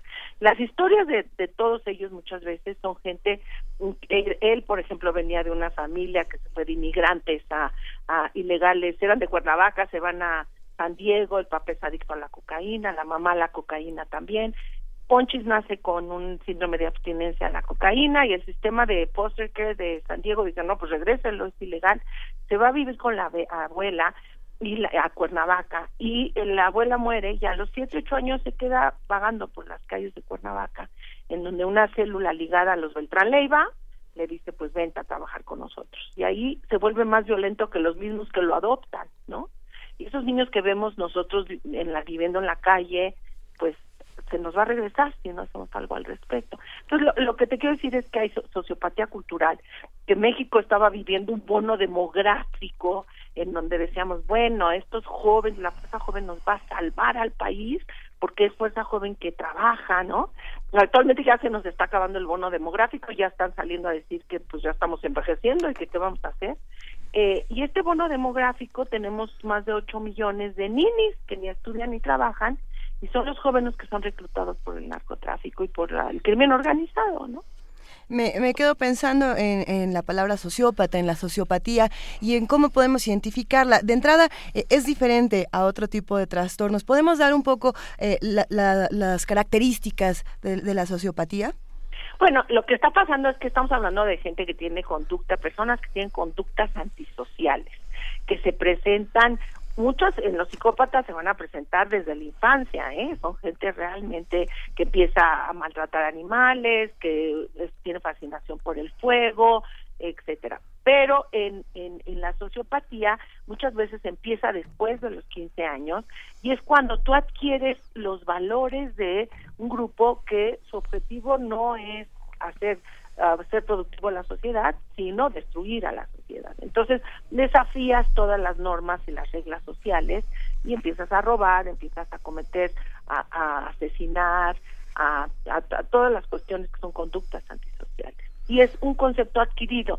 En los psicópatas eh, porque hemos registrado su cerebro, nosotros registramos con resonancias magnéticas funcionales, que son técnicas de neuroimagen y hacemos estudios de potenciales relacionados de eventos. ¿Qué les pasa en su cerebro, no? ¿Cómo están procesando? Porque cuando tú tienes ganas de, todos tenemos ganas de matar a alguien, ¿no? Alguien que se te cerró en el periférico y casi te casi te estampas, pues tú también dices, lo voy a alcanzar, ¿no? Pero tienes inhibidores de la violencia. El cerebro del ser humano, porque vive en sociedad, tiene empatía y tiene un equipo biológico para que en el momento que quieras hacer daño hay inhibición de ese daño. Eh, eh, entonces, y estas gentes eh, apagan su sistema. Los psicópatas no lo tienen, pero los sociópatas lo apagan. Lo apagan y no logran descubrir la otredad, el mirar a los otros como si fueran uno mismo. O sea, lo ven como entes ajenos, ¿no? Debería, debería, claro, cosificas a los otros y ya dices, este, pues no tiene nada que ver conmigo, es una cosa, solo así logras matar a alguien y maltratar a alguien, cuando, porque tú puedes golpear una silla, una mesa, ¿no? Pero una persona no, cuando tú cosificas a las personas, eso te permite hacer estos daños tan terribles, ¿no? Eh, esto es viendo en la cabeza de los asesinos, que es de alguna manera lo que nos estás contando. Cerebro, el, cerebro. Pero, ah, ¿qué pasa con el entorno? Quiero decir, ah, ah, la injusticia social es, un, es, es sin duda un acicate para estas conductas. Fíjate que eh, la violencia no viene por la pobreza. La gente dice, ay, es que son muy pobres y por eso. No, la violencia viene cuando hay una mala distribución del ingreso cuando hay gente que tiene todo y gente que no tiene absolutamente nada, eso causa una enorme hostilidad en los individuos y un sentido de injusticia. Y entonces creo que en nuestro país ha sido un problema serio. Hay, hay varios factores. Yo voy a hablar en mi plática, que son pláticas muy breves. Tenemos máximo 18 minutos para hacer nuestros puntos de vista, cómo desarrollar la integridad moral, ¿no? ¿Qué, ¿Qué, es eso de integridad moral? ¿Cómo podemos educar niños con autocontrol, con honestidad, con sentido de justicia, con sentido de compasión? Eh, y eso tiene que ver con muchos factores, con factores individuales del propio individuo, factores familiares, la familia, el estilo de crianza de los padres es muy importante. La escuela, muchas veces tú educas perfecto a tu hijo, y va a la escuela y le dice el maestro de fútbol, ¿por qué no le metiste un patadón para que ganáramos, no? Entonces, te van enseñando en la escuela estos eh, conductas que no antisociales y que hacen daño. Y luego, bueno, ¿para qué vamos a decir? Los medios de comunicación muchas veces no se autocensuran. Vemos programas sumamente agresivos como eh, madres quejándose como el de esta señora Laura que dice que pasa el desgraciado y que pasan crímenes de los niños a la hora de la comida. Entonces los niños están comiendo su sopita y este y viendo estos programas de televisión asociando cosas como placentera con violencia. Y las mamás nos están dando cuenta que están provocando esto y los medios se tienen que autocensurar, que pasen sus programas pero a las dos de la mañana, no a la hora de la comida. Y luego pues el gobierno que tenemos, pues yo creo que hay una gran cantidad de sociópatas y psicópatas dirigiéndonos, no creo, ¿no? En donde pues eh, utilizan a los demás para sus propios fines, eh, nada más vemos los periódicos todos los días, tenemos estos roban, estos hacen. Entonces necesitamos cambiar el sentido de sociedad porque no hay un verdadero sentido de liderazgo. de liderazgo positivo, de decir esta persona es alguien que debemos de admirar. Las gentes no quieren, actualmente este fenómeno de, la gente antes decía, quiero ser como Bill Gates o que quiero ser como Einstein. Ahora quieren ser todos como el Chapo. Es, es, una situación compleja. Me quedé pensando, Fegui, en lo que hablabas de la autocensura de los medios y, y, seleccionar el contenido, digamos, adecuado para los horarios, adecuado para el público que va a estar ahí. Y de inmediato me vino la referencia de esta película que salió hace ya varios años, Bowling for Columbine. Eh, bueno, donde se habla de este, de este joven eh, que, bueno, tiene un arma y, y, hay una masacre en una escuela. Y el asunto es que precisamente los medios dicen, bueno, es que esto se debe en gran medida al contenido que ven los jóvenes en la televisión y de inmediato hacen una referencia, en este caso, mm, si no me equivoco, a Marilyn Manson, ¿no? Y dicen, ok, él es el culpable porque él es violento, porque él tiene una imagen que promueve este tipo de cosas.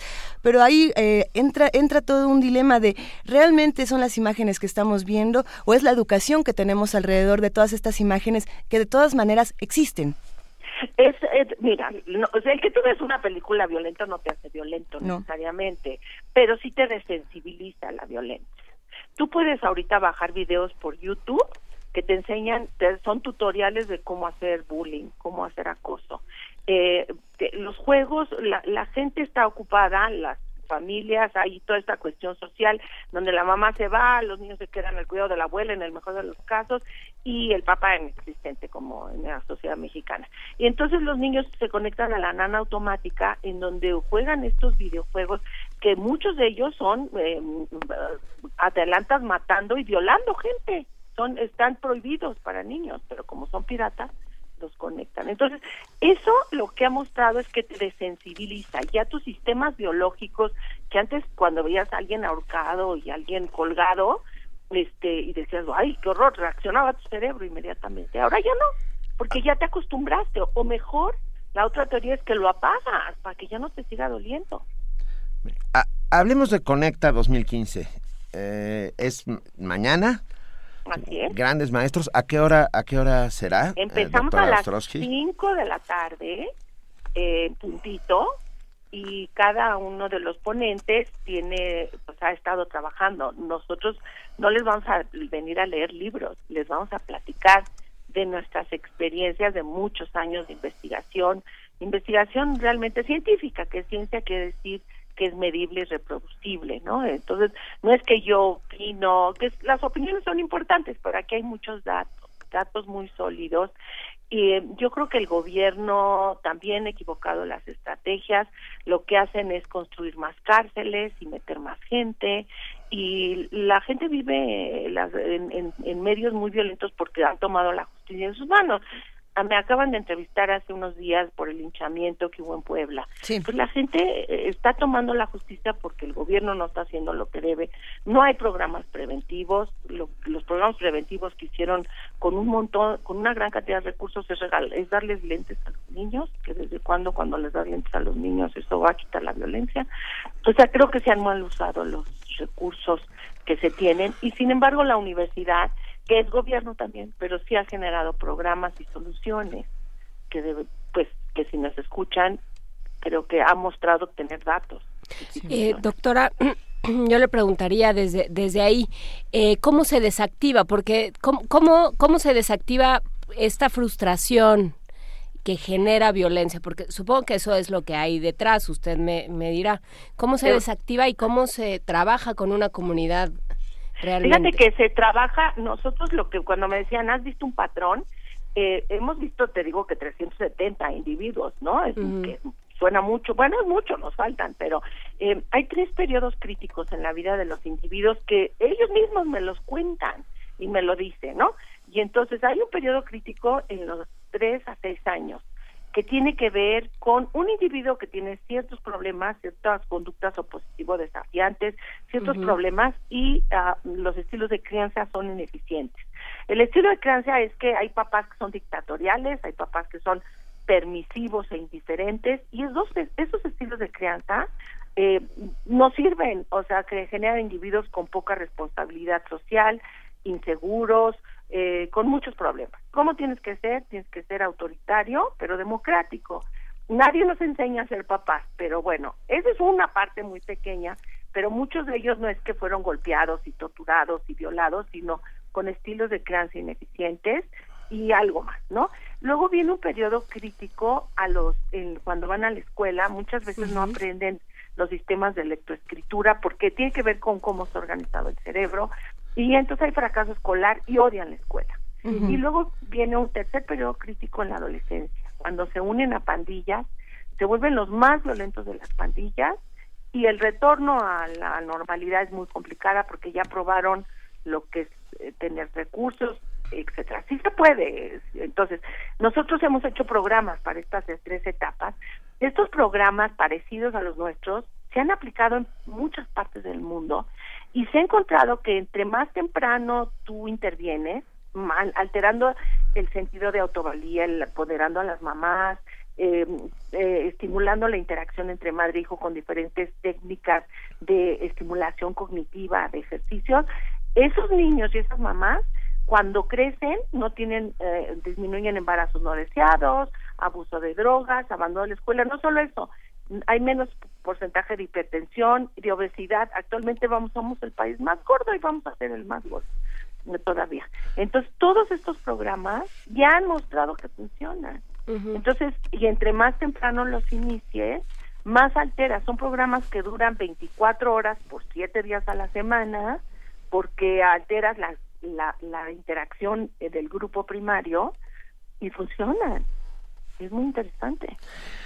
Conecta 2015, Campus del Pensamiento, Violencia. ¿Qué nos está pasando? Mañana a las 5 de la tarde en la sala Miguel Covarrubias. Ya no hay espacio, según eh, ya está cerrado el registro de asistencia, pero pueden ir a las salas Julio Bracho y Carlos Chávez del Centro Cultural Universitario, donde se transmitirá por circuito cerrado, o verlo en TV UNAM, Canal 22 Internacional, o a través de www.conecta.unam.mx. Mañana a las 5 de la tarde estarán Fegui Ostrowski, José Ramón Cosío, José Franco, Mario Luis Fuentes, Jorge Volpi y María Elena Medina Mora.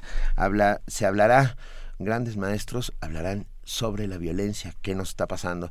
Nos escribe eh, Fegui, eh, un, amigo, un compañero que está siempre con nosotros, un radio escucha, que nos pide, Soy leyenda se llama, y, nos pide el título de tres ensayos sobre violencia para que podamos saber más al respecto.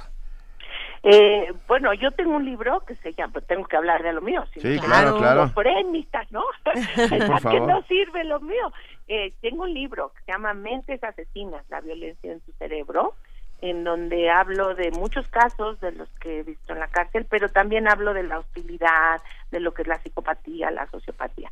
Tengo otro libro que escribí con un filósofo muy interesante, se llama Mentes Criminales eligen el mal, eh, y es como la filosofía ha abordado cómo construimos el juicio moral y cómo la neurobiología lo ha abordado. Creo que es un, un libro interesante eh, luego tengo, hay varios artículos eh, científicos, por ejemplo, Adrian Rain, si quieren buscarlo, sobre la neuroimagen de la violencia. Y pues tengo una página en el laboratorio de la UNAM en donde hay más de 200 artículos publicados sobre este tema con datos reales de México. Venga, y yo me atrevería humildemente a recomendar la lectura de Conrad Lorenz, ¿no? El padre de la etiología para sobre la agresión, el pretendido mal, por ejemplo.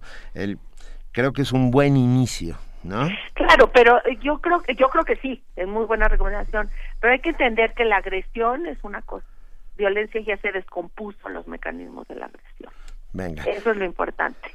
Pues nada, muchísimas gracias por estar con nosotros esta mañana. Mañana uh, Conecta 2015 desde el Centro Cultural Universitario. Estará ahí la doctora Fede Ostrowski, Ostrowski hablándonos sobre violencia. Va a estar también Marilena Medina Mora. Jorge Volpi. Me están perdiendo muchachos. Y eh, José Ramón Cosío también José Ramón Cosío.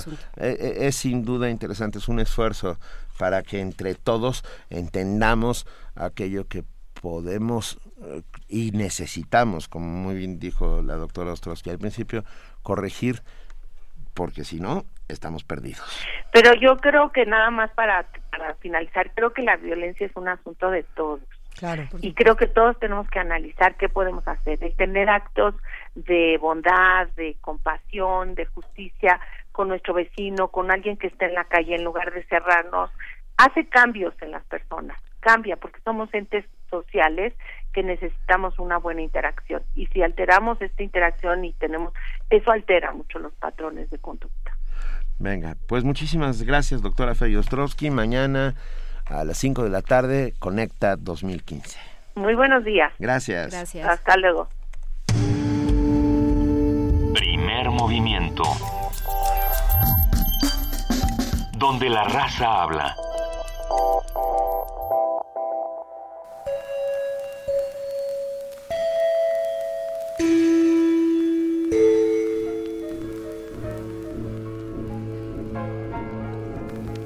Radio UNAM, un largo y constante caminar.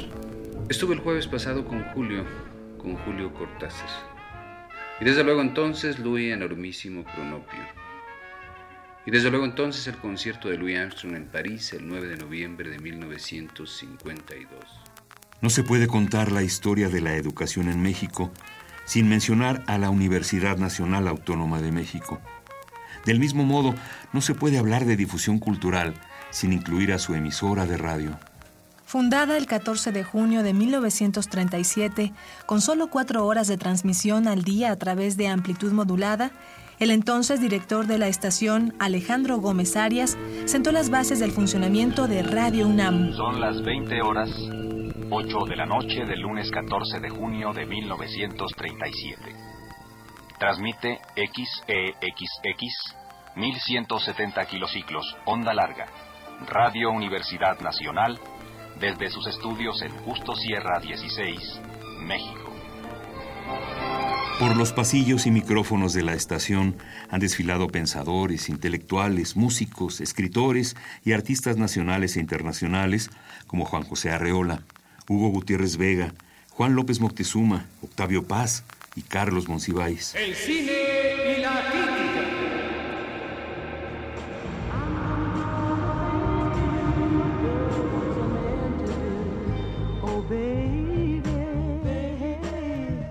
una serie que se ufana de ser iniporfiriana.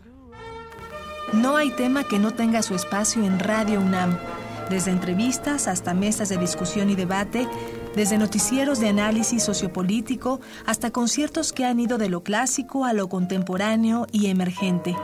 Todo esto sin contar las producciones especiales, cápsulas informativas, radioteatros y radionovelas, por mencionar algunas empieza la obra, eh, lanzamos a un agente con un cañón, eh, entonces en el aire empieza, eh, empieza a decir el verso, después inmediatamente entran los trapecistas, entran los elefantes, la gente que, que come lumbre, los payasos, todo, y todos haciendo la obra. ¿Y qué obra creen que he elegido? ¿Cuál maestro? Lope de Vega.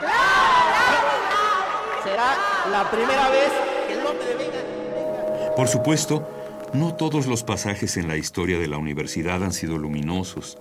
La estación ha intervenido también en los momentos más grises. Durante los movimientos estudiantiles de 1968, Radio UNAM, desde sus nuevas instalaciones en las oficinas técnicas en Ciudad Universitaria, se dedicó a hacer un registro auditivo de los momentos clave, como la Marcha del Silencio, presidida por el entonces rector Javier Barro Sierra. Afianzaremos no solo la autonomía las libertades de, nuestra casa, de nuestras casas de estudios superiores, sino contribuiremos fundamentalmente a las causas libertarias de México. Vamos pues por mayores expresarlo y no necesito repetir una vez más que estemos alertas sobre la actuación de posibles provocadores. Los provocadores Para ese momento, la emisora ya llegaba a miles de escuchas gracias a su primera torre antena, que con 86 metros de altura permitió que las transmisiones se reprodujeran en distintos puntos de la República, además de su segunda emisión por frecuencia modulada, cuyo transmisor se ubicaba en la torre de rectoría. Hoy, a 78 años de la fundación de Radio UNAM, sus valores y compromiso con la sociedad siguen vigentes, como lo expresó en su momento el entonces rector Jorge Carpizo MacGregor. Universitarios. Hacer común el quehacer universitario en sus aspectos de docencia, de investigación y de extensión constituye una fecunda tarea de comunicación. Una institución de la magnitud de la nuestra no puede vivir sin la voz del Espíritu, sin la voz que habla consigo misma y habla a los demás. La palabra ha sido de muchos, nuestra la voz, como diría el maestro León Felipe, en su vibrante idioma del corazón. Radio UNAM ha prestado su voz a muchos universitarios distinguidos. Su espíritu es el de la universidad y sus ideales los de todos quienes tenemos fe en la grandeza de nuestra institución. Radio UNAM está integrada ahora en un sistema orgánico de comunicación. Le esperan indiscutiblemente nuevos triunfos, nuevos retos. Estamos seguros que como medio de comunicación universitaria será un factor inestimable en la cruzada que hace ya mucho lleva a cabo la universidad por hacer verdad la aspiración grabada en su emblema. Por mi raza hablaré el Espíritu.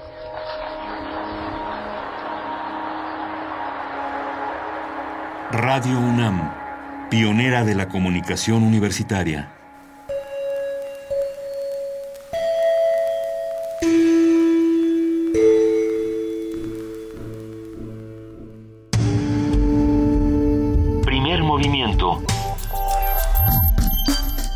Donde todos rugen, el puma ronronea. Estamos de regreso oímos esta cápsula producida. Así es, estas cápsulas que fueron producidas por Guillermo Tapia que pudimos escuchar el día de ayer, eh, vale muchísimo la pena que hagamos un recuento de todo lo que está pasando en la radio de, nuestra universidad y de que estemos pendientes de los cambios, del futuro de esta, de esta radio. Hay muchas cosas de qué hablar esta mañana, Benito. Ah, hay un montón de cosas que están sucediendo en la universidad, como por ejemplo el cuarto Festival en Contacto Contigo. Sí. El próximo 7 y 8 de noviembre en el Centro Cultural Universitario acérquense porque va a estar buenísimo.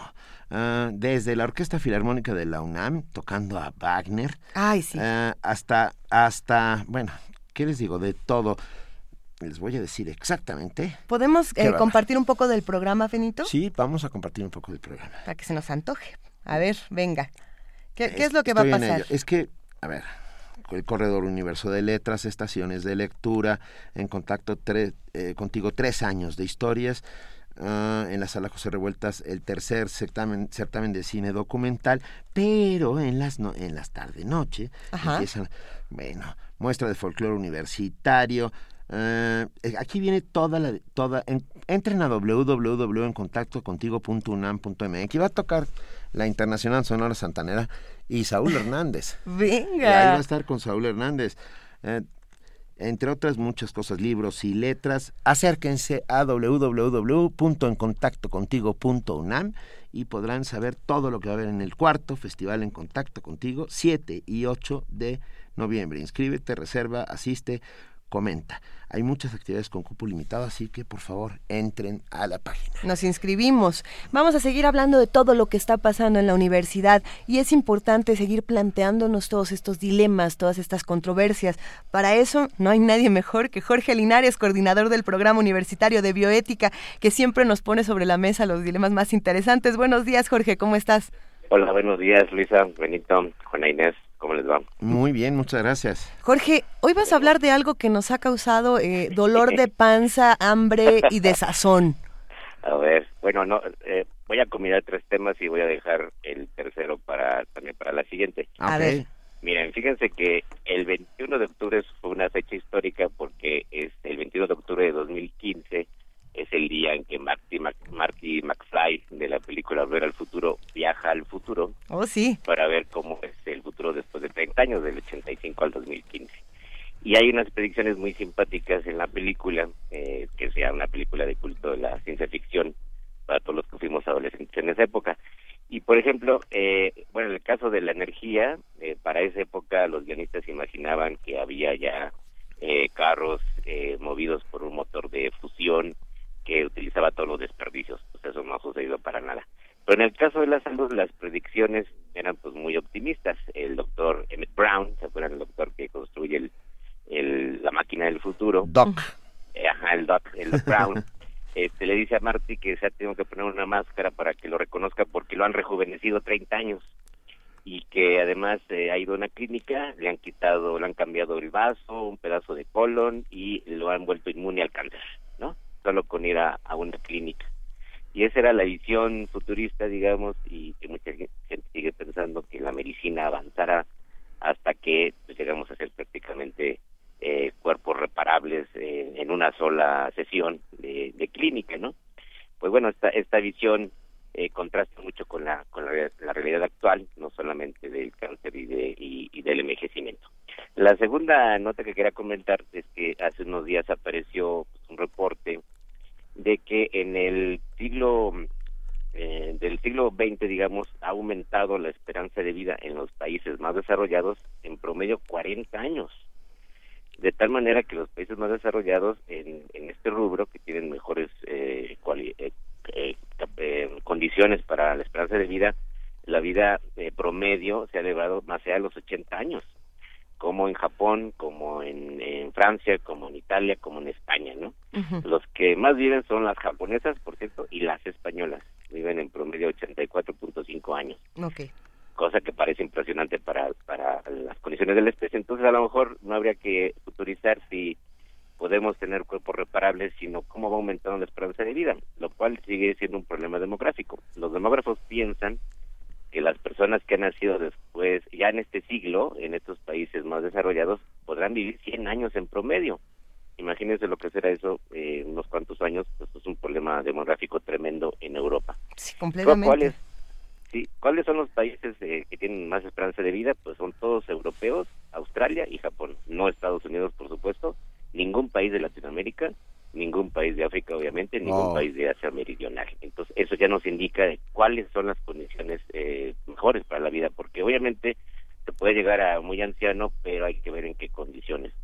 Y la verdad es que uno lo ve en Europa, pues eh, las condiciones siguen siendo buenas en general y hay muchas explicaciones de por qué la gente puede vivir tanto. Es la dieta, son las condiciones climáticas, desde luego es la genética. Eh, los servicios médicos los servicios médicos, eh, desde luego los servicios médicos, eso explicaría muy bien por qué en España, Italia, eh, Francia, no tanto Alemania, por cierto, eh, Finlandia, este, Islandia, Australia, Japón, Hong Kong, que se cuenta aparte, ¿no? que ahorita Hong Kong tiene el primer lugar, digamos, o que no es Japón. Y pues si vemos esa combinación de factores, pues podríamos apostar a una esperanza de vida mayor en buenas condiciones, porque yo creo que a nadie le gustaría llegar a muy viejo, pero muy mal, ¿no?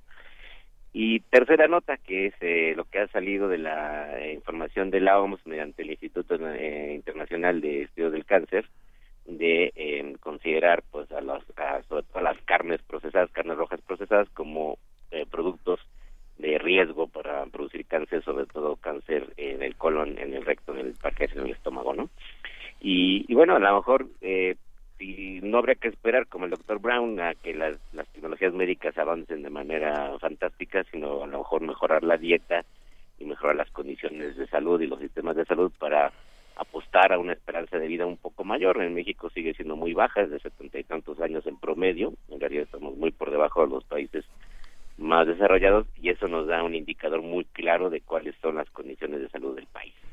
Así es que como ven. Mal, todo da cáncer, Jorge. ya todo da cáncer. Sí. ¿Eh? Sí, sí. Ahora, miren, eh, la, industria cárnica se ha lanzado luego luego a tratar de, refutar esta tesis. Eh, la COFEPRIS en México, yo no le creería a la COFEPRIS, la verdad. No, Diciendo que los productos cárnicos procesados son, son seguros. Nadie ha demostrado que son seguros, aunque tampoco se puede decir que son una causa de directamente de cáncer, pero sin duda que se sabía desde hace mucho que todos los productos químicos, nitritos, nitratos, más los ahumados, eh, son muy peligrosos para la salud, así es que sería muy recomendable si quieren llegar a viejos como el doctor Emmett Brown, eh, pues reducir ese consumo cárnico, sobre todo de carnes procesadas. Y mudarnos a Europa. Y mudarnos a Islandia. a Islandia, donde hay un sistema de salud eh, público, eficiente y prácticamente gratuito pues la, tenemos difícil porque por lo menos en nuestro país el y vivir en la Ciudad de México no, bueno el consumo de embutidos es, es eh, para muchos eh, de, de, los habitantes de esta ciudad y de este país es algo la única alternativa para comer carne Sí, es que volvió un producto muy eh, pues de comida rápida, como se dice, ¿no? De, facilidad, digamos, ¿no? Un, paquete de, de, alimento.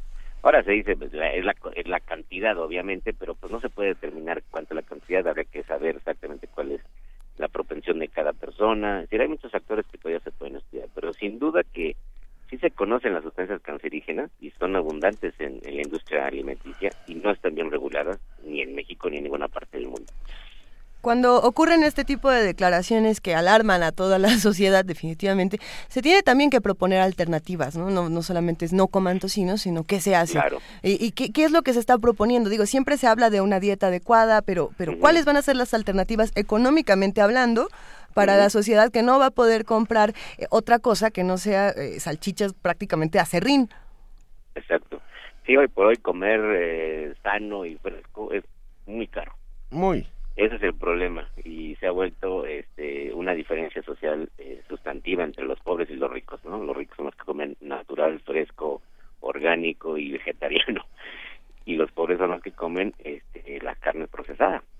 Entonces eso debería cambiar eh, rápidamente eh, si queremos asegurar un, un, futuro más o menos estable para las poblaciones de todos los países. O procesar la carne de otra manera procesarla de otra manera, eh, pues sí, o no procesarlas, digamos, no procesarla químicamente, pero eso implicaría que tiene que ser más fresca. Tiene que ver con los conservadores, ¿no, Jorge? Sí, los conservadores y todos los químicos que se adicionan, eh, las sales. Hay un, gran debate en España si es lo mismo el jamón que las salchichas, ¿no? el jamón tipo español, digamos, ¿no? Sí, sí, sí. Creo que yo no dejaré el jamón serrano pase lo que pase, por más advertencias de la OMS, aunque vengan a mi casa y me dejen un escrito a mi nombre. Este, tienes todo, tienes todo el derecho. Lo sé, lo sé, lo sé. es que no hay mejor verdura que el jamón serrano pues sí, está, incorporada, pero demasiado procesada, digamos. Yo lo sé, pero está, está dentro, ya no es mi dieta, sino de mi idiosincrasia. Sí, el tema es que, que ahí están eh, datos duros, ¿no? Eso es cierto. La correlación, no eh, directamente, pero la correlación entre una cosa y la otra. Claro, y que cada quien tome la mejor decisión, ¿no? Para su, para su vida. Insisto, a mí me encantaría que todos pudiéramos tomar la mejor decisión, pero para poder tomar la mejor decisión tendría que haber factores de igualdad para todos. Exacto. Yo no, yo no tengo las mismas alternativas que otra persona de otro sector. Es decir, no, es, no es justo porque no es una elección realmente. O sea, si hubiera una elección como tal, estaríamos hablando de, una sociedad que puede cambiar las cosas desde cierto punto. ¿A quién le va a corresponder ayudarnos a poder tomar las decisiones informadas? ¿Quién va a ser responsable de este asunto? Ahí hay algo importantísimo que seguiremos discutiendo, Jorge Linares. Sí, eso que dices es muy importante, en efecto, que, sea un asunto de decisión, porque eh, en las condiciones precarias, pues no se puede decidir qué se come. Y ojalá los, los estados regularan mejor los productos para disminuir todas estas sustancias peligrosas que sí se conocen bien y que el público no conocemos adecuadamente. Así es. Así es. Un gran abrazo, Jorge Linares. Igualmente. Nos veremos muy pronto. Vale. Gracias.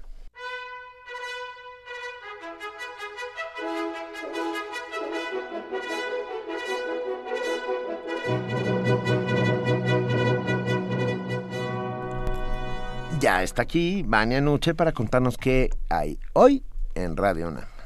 Hola Benito, Luisa, Juana Inés, hola a todos. Hola Vania. Hoy en Radio UNAM no se pierdan Chiapas Expediente Nacional a las nueve y media de la mañana. Ah, bueno, sigan este escuchándolo en, el 860 de AM. Consultorio Fiscal Universitaria a las 12 del día. Letras al vuelo a las 2 de la tarde hoy y también los sábados. Recuerden que ya cambió de horario, no se olviden de eh, escuchar esta gran programación. Tiempo de análisis a las 8 de la noche, en Alas de la Trova Yucateca a las 9 y en El Forastero conozcan toda la producción cultural del Distrito Federal a las 10 de la noche. En el 96.1 de FM, Tejiendo Género a las eh, a la una y media de la tarde por el 96.1 de FM, que es parte de Buffet Babel, que pueden escuchar de la una a las 4 de la tarde. Tenemos conspiraciones, ambiente puma y muchas programaciones como nuestro corte informativo de la tarde que pueden disfrutar a las 3.50 para enterarse de todo lo que está ocurriendo en el mundo. Y resistencia modulada a las 9 de la noche, testimonio de oídas a la 1 de la mañana. Y hoy es miércoles de música en Radio UNAM. Disfruten de los conciertos de la Facultad de Música en vivo en la sala Julián Carrillo a las 5 de la tarde. Los esperamos. Si no pueden venir, también tenemos la transmisión por el 96.1 de FM. Hoy presentamos al coro de la facultad al coro de la facultad. Que vamos directora. A Vamos a ayudarle a Vania Nucci en este momento que tiene un poco de tos. No, pasa, nada. Seguimos aquí. Con la directora Patricia Morales.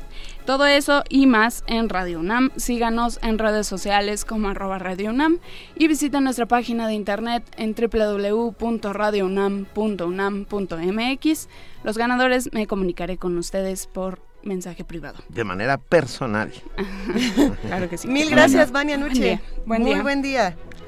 ¿Y mañana? ¿Qué va a pasar mañana aquí en Primer Movimiento? Mañana, perdón, tendríamos que arrancar regalando caja mágica, que hoy lo ofrecimos y se nos olvidó. Bueno, lo que pasa es que dimos pases para danza, dimos pases para teatro, para se nos música. el tren de pensamiento. Yo avisé desde bien temprano no, que andábamos desencaminados. Todo tiene una lógica. En fin, eh, mañana Vamos a regalar caja mágica, por supuesto que sí, porque nosotros también tenemos conspiraciones, como dice Vania, no solo los de Buffet Babel, nosotros tenemos de otras, pero un poco más lelas, pero sí tenemos conspiración. Y eh, ya pongámonos en serio, vamos a hablar sobre las diferentes manifestaciones culturales en, torno al Día de Muertos. Hablamos ya de hoy de un par de ofrendas, pero vamos a hablar también de lo que se va a hacer en la Casa del Lago, de lo que se va a hacer en la delegación Xochimilco. Vamos a, y vamos a regalar también eh, para la delegación Xochimilco. Vamos a hacer muchísimas cosas eh, sobre las diferentes manifestaciones culturales, lo que se puede hacer en la ciudad para festejar, para pasar el Día de Muertos y para cultivarse el Día de Muertos. Y vamos también a platicar sobre lo que sucedió en Ciudad Universitaria, el Pumabús, los doctorantes, todas estas cosas. Vamos a hablar con las autoridades y a ver qué, nos cuentan y lo vamos a platicar mañana y estamos, por supuesto, interesados en el tema y estamos pendientes del tema. Vamos a hablar también em, sobre las elecciones en Argentina, tenemos ya nuestros corresponsales en Argentina. empate técnico? Ese extraño empate técnico que tiene muy polarizada a la población argentina.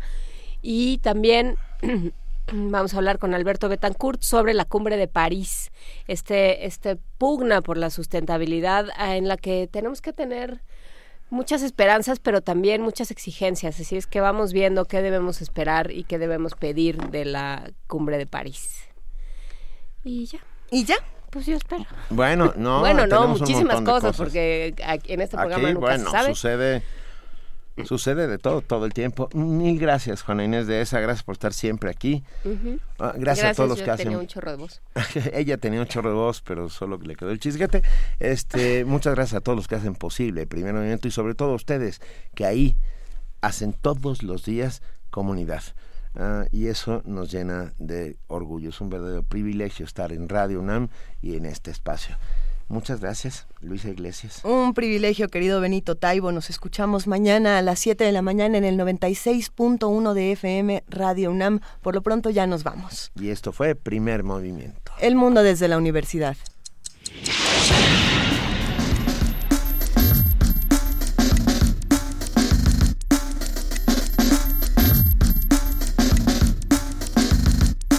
Coordinación de Difusión Cultural de la UNAM y Radio UNAM presentaron Primer Movimiento. El mundo desde la universidad. Operación técnica Arturo González.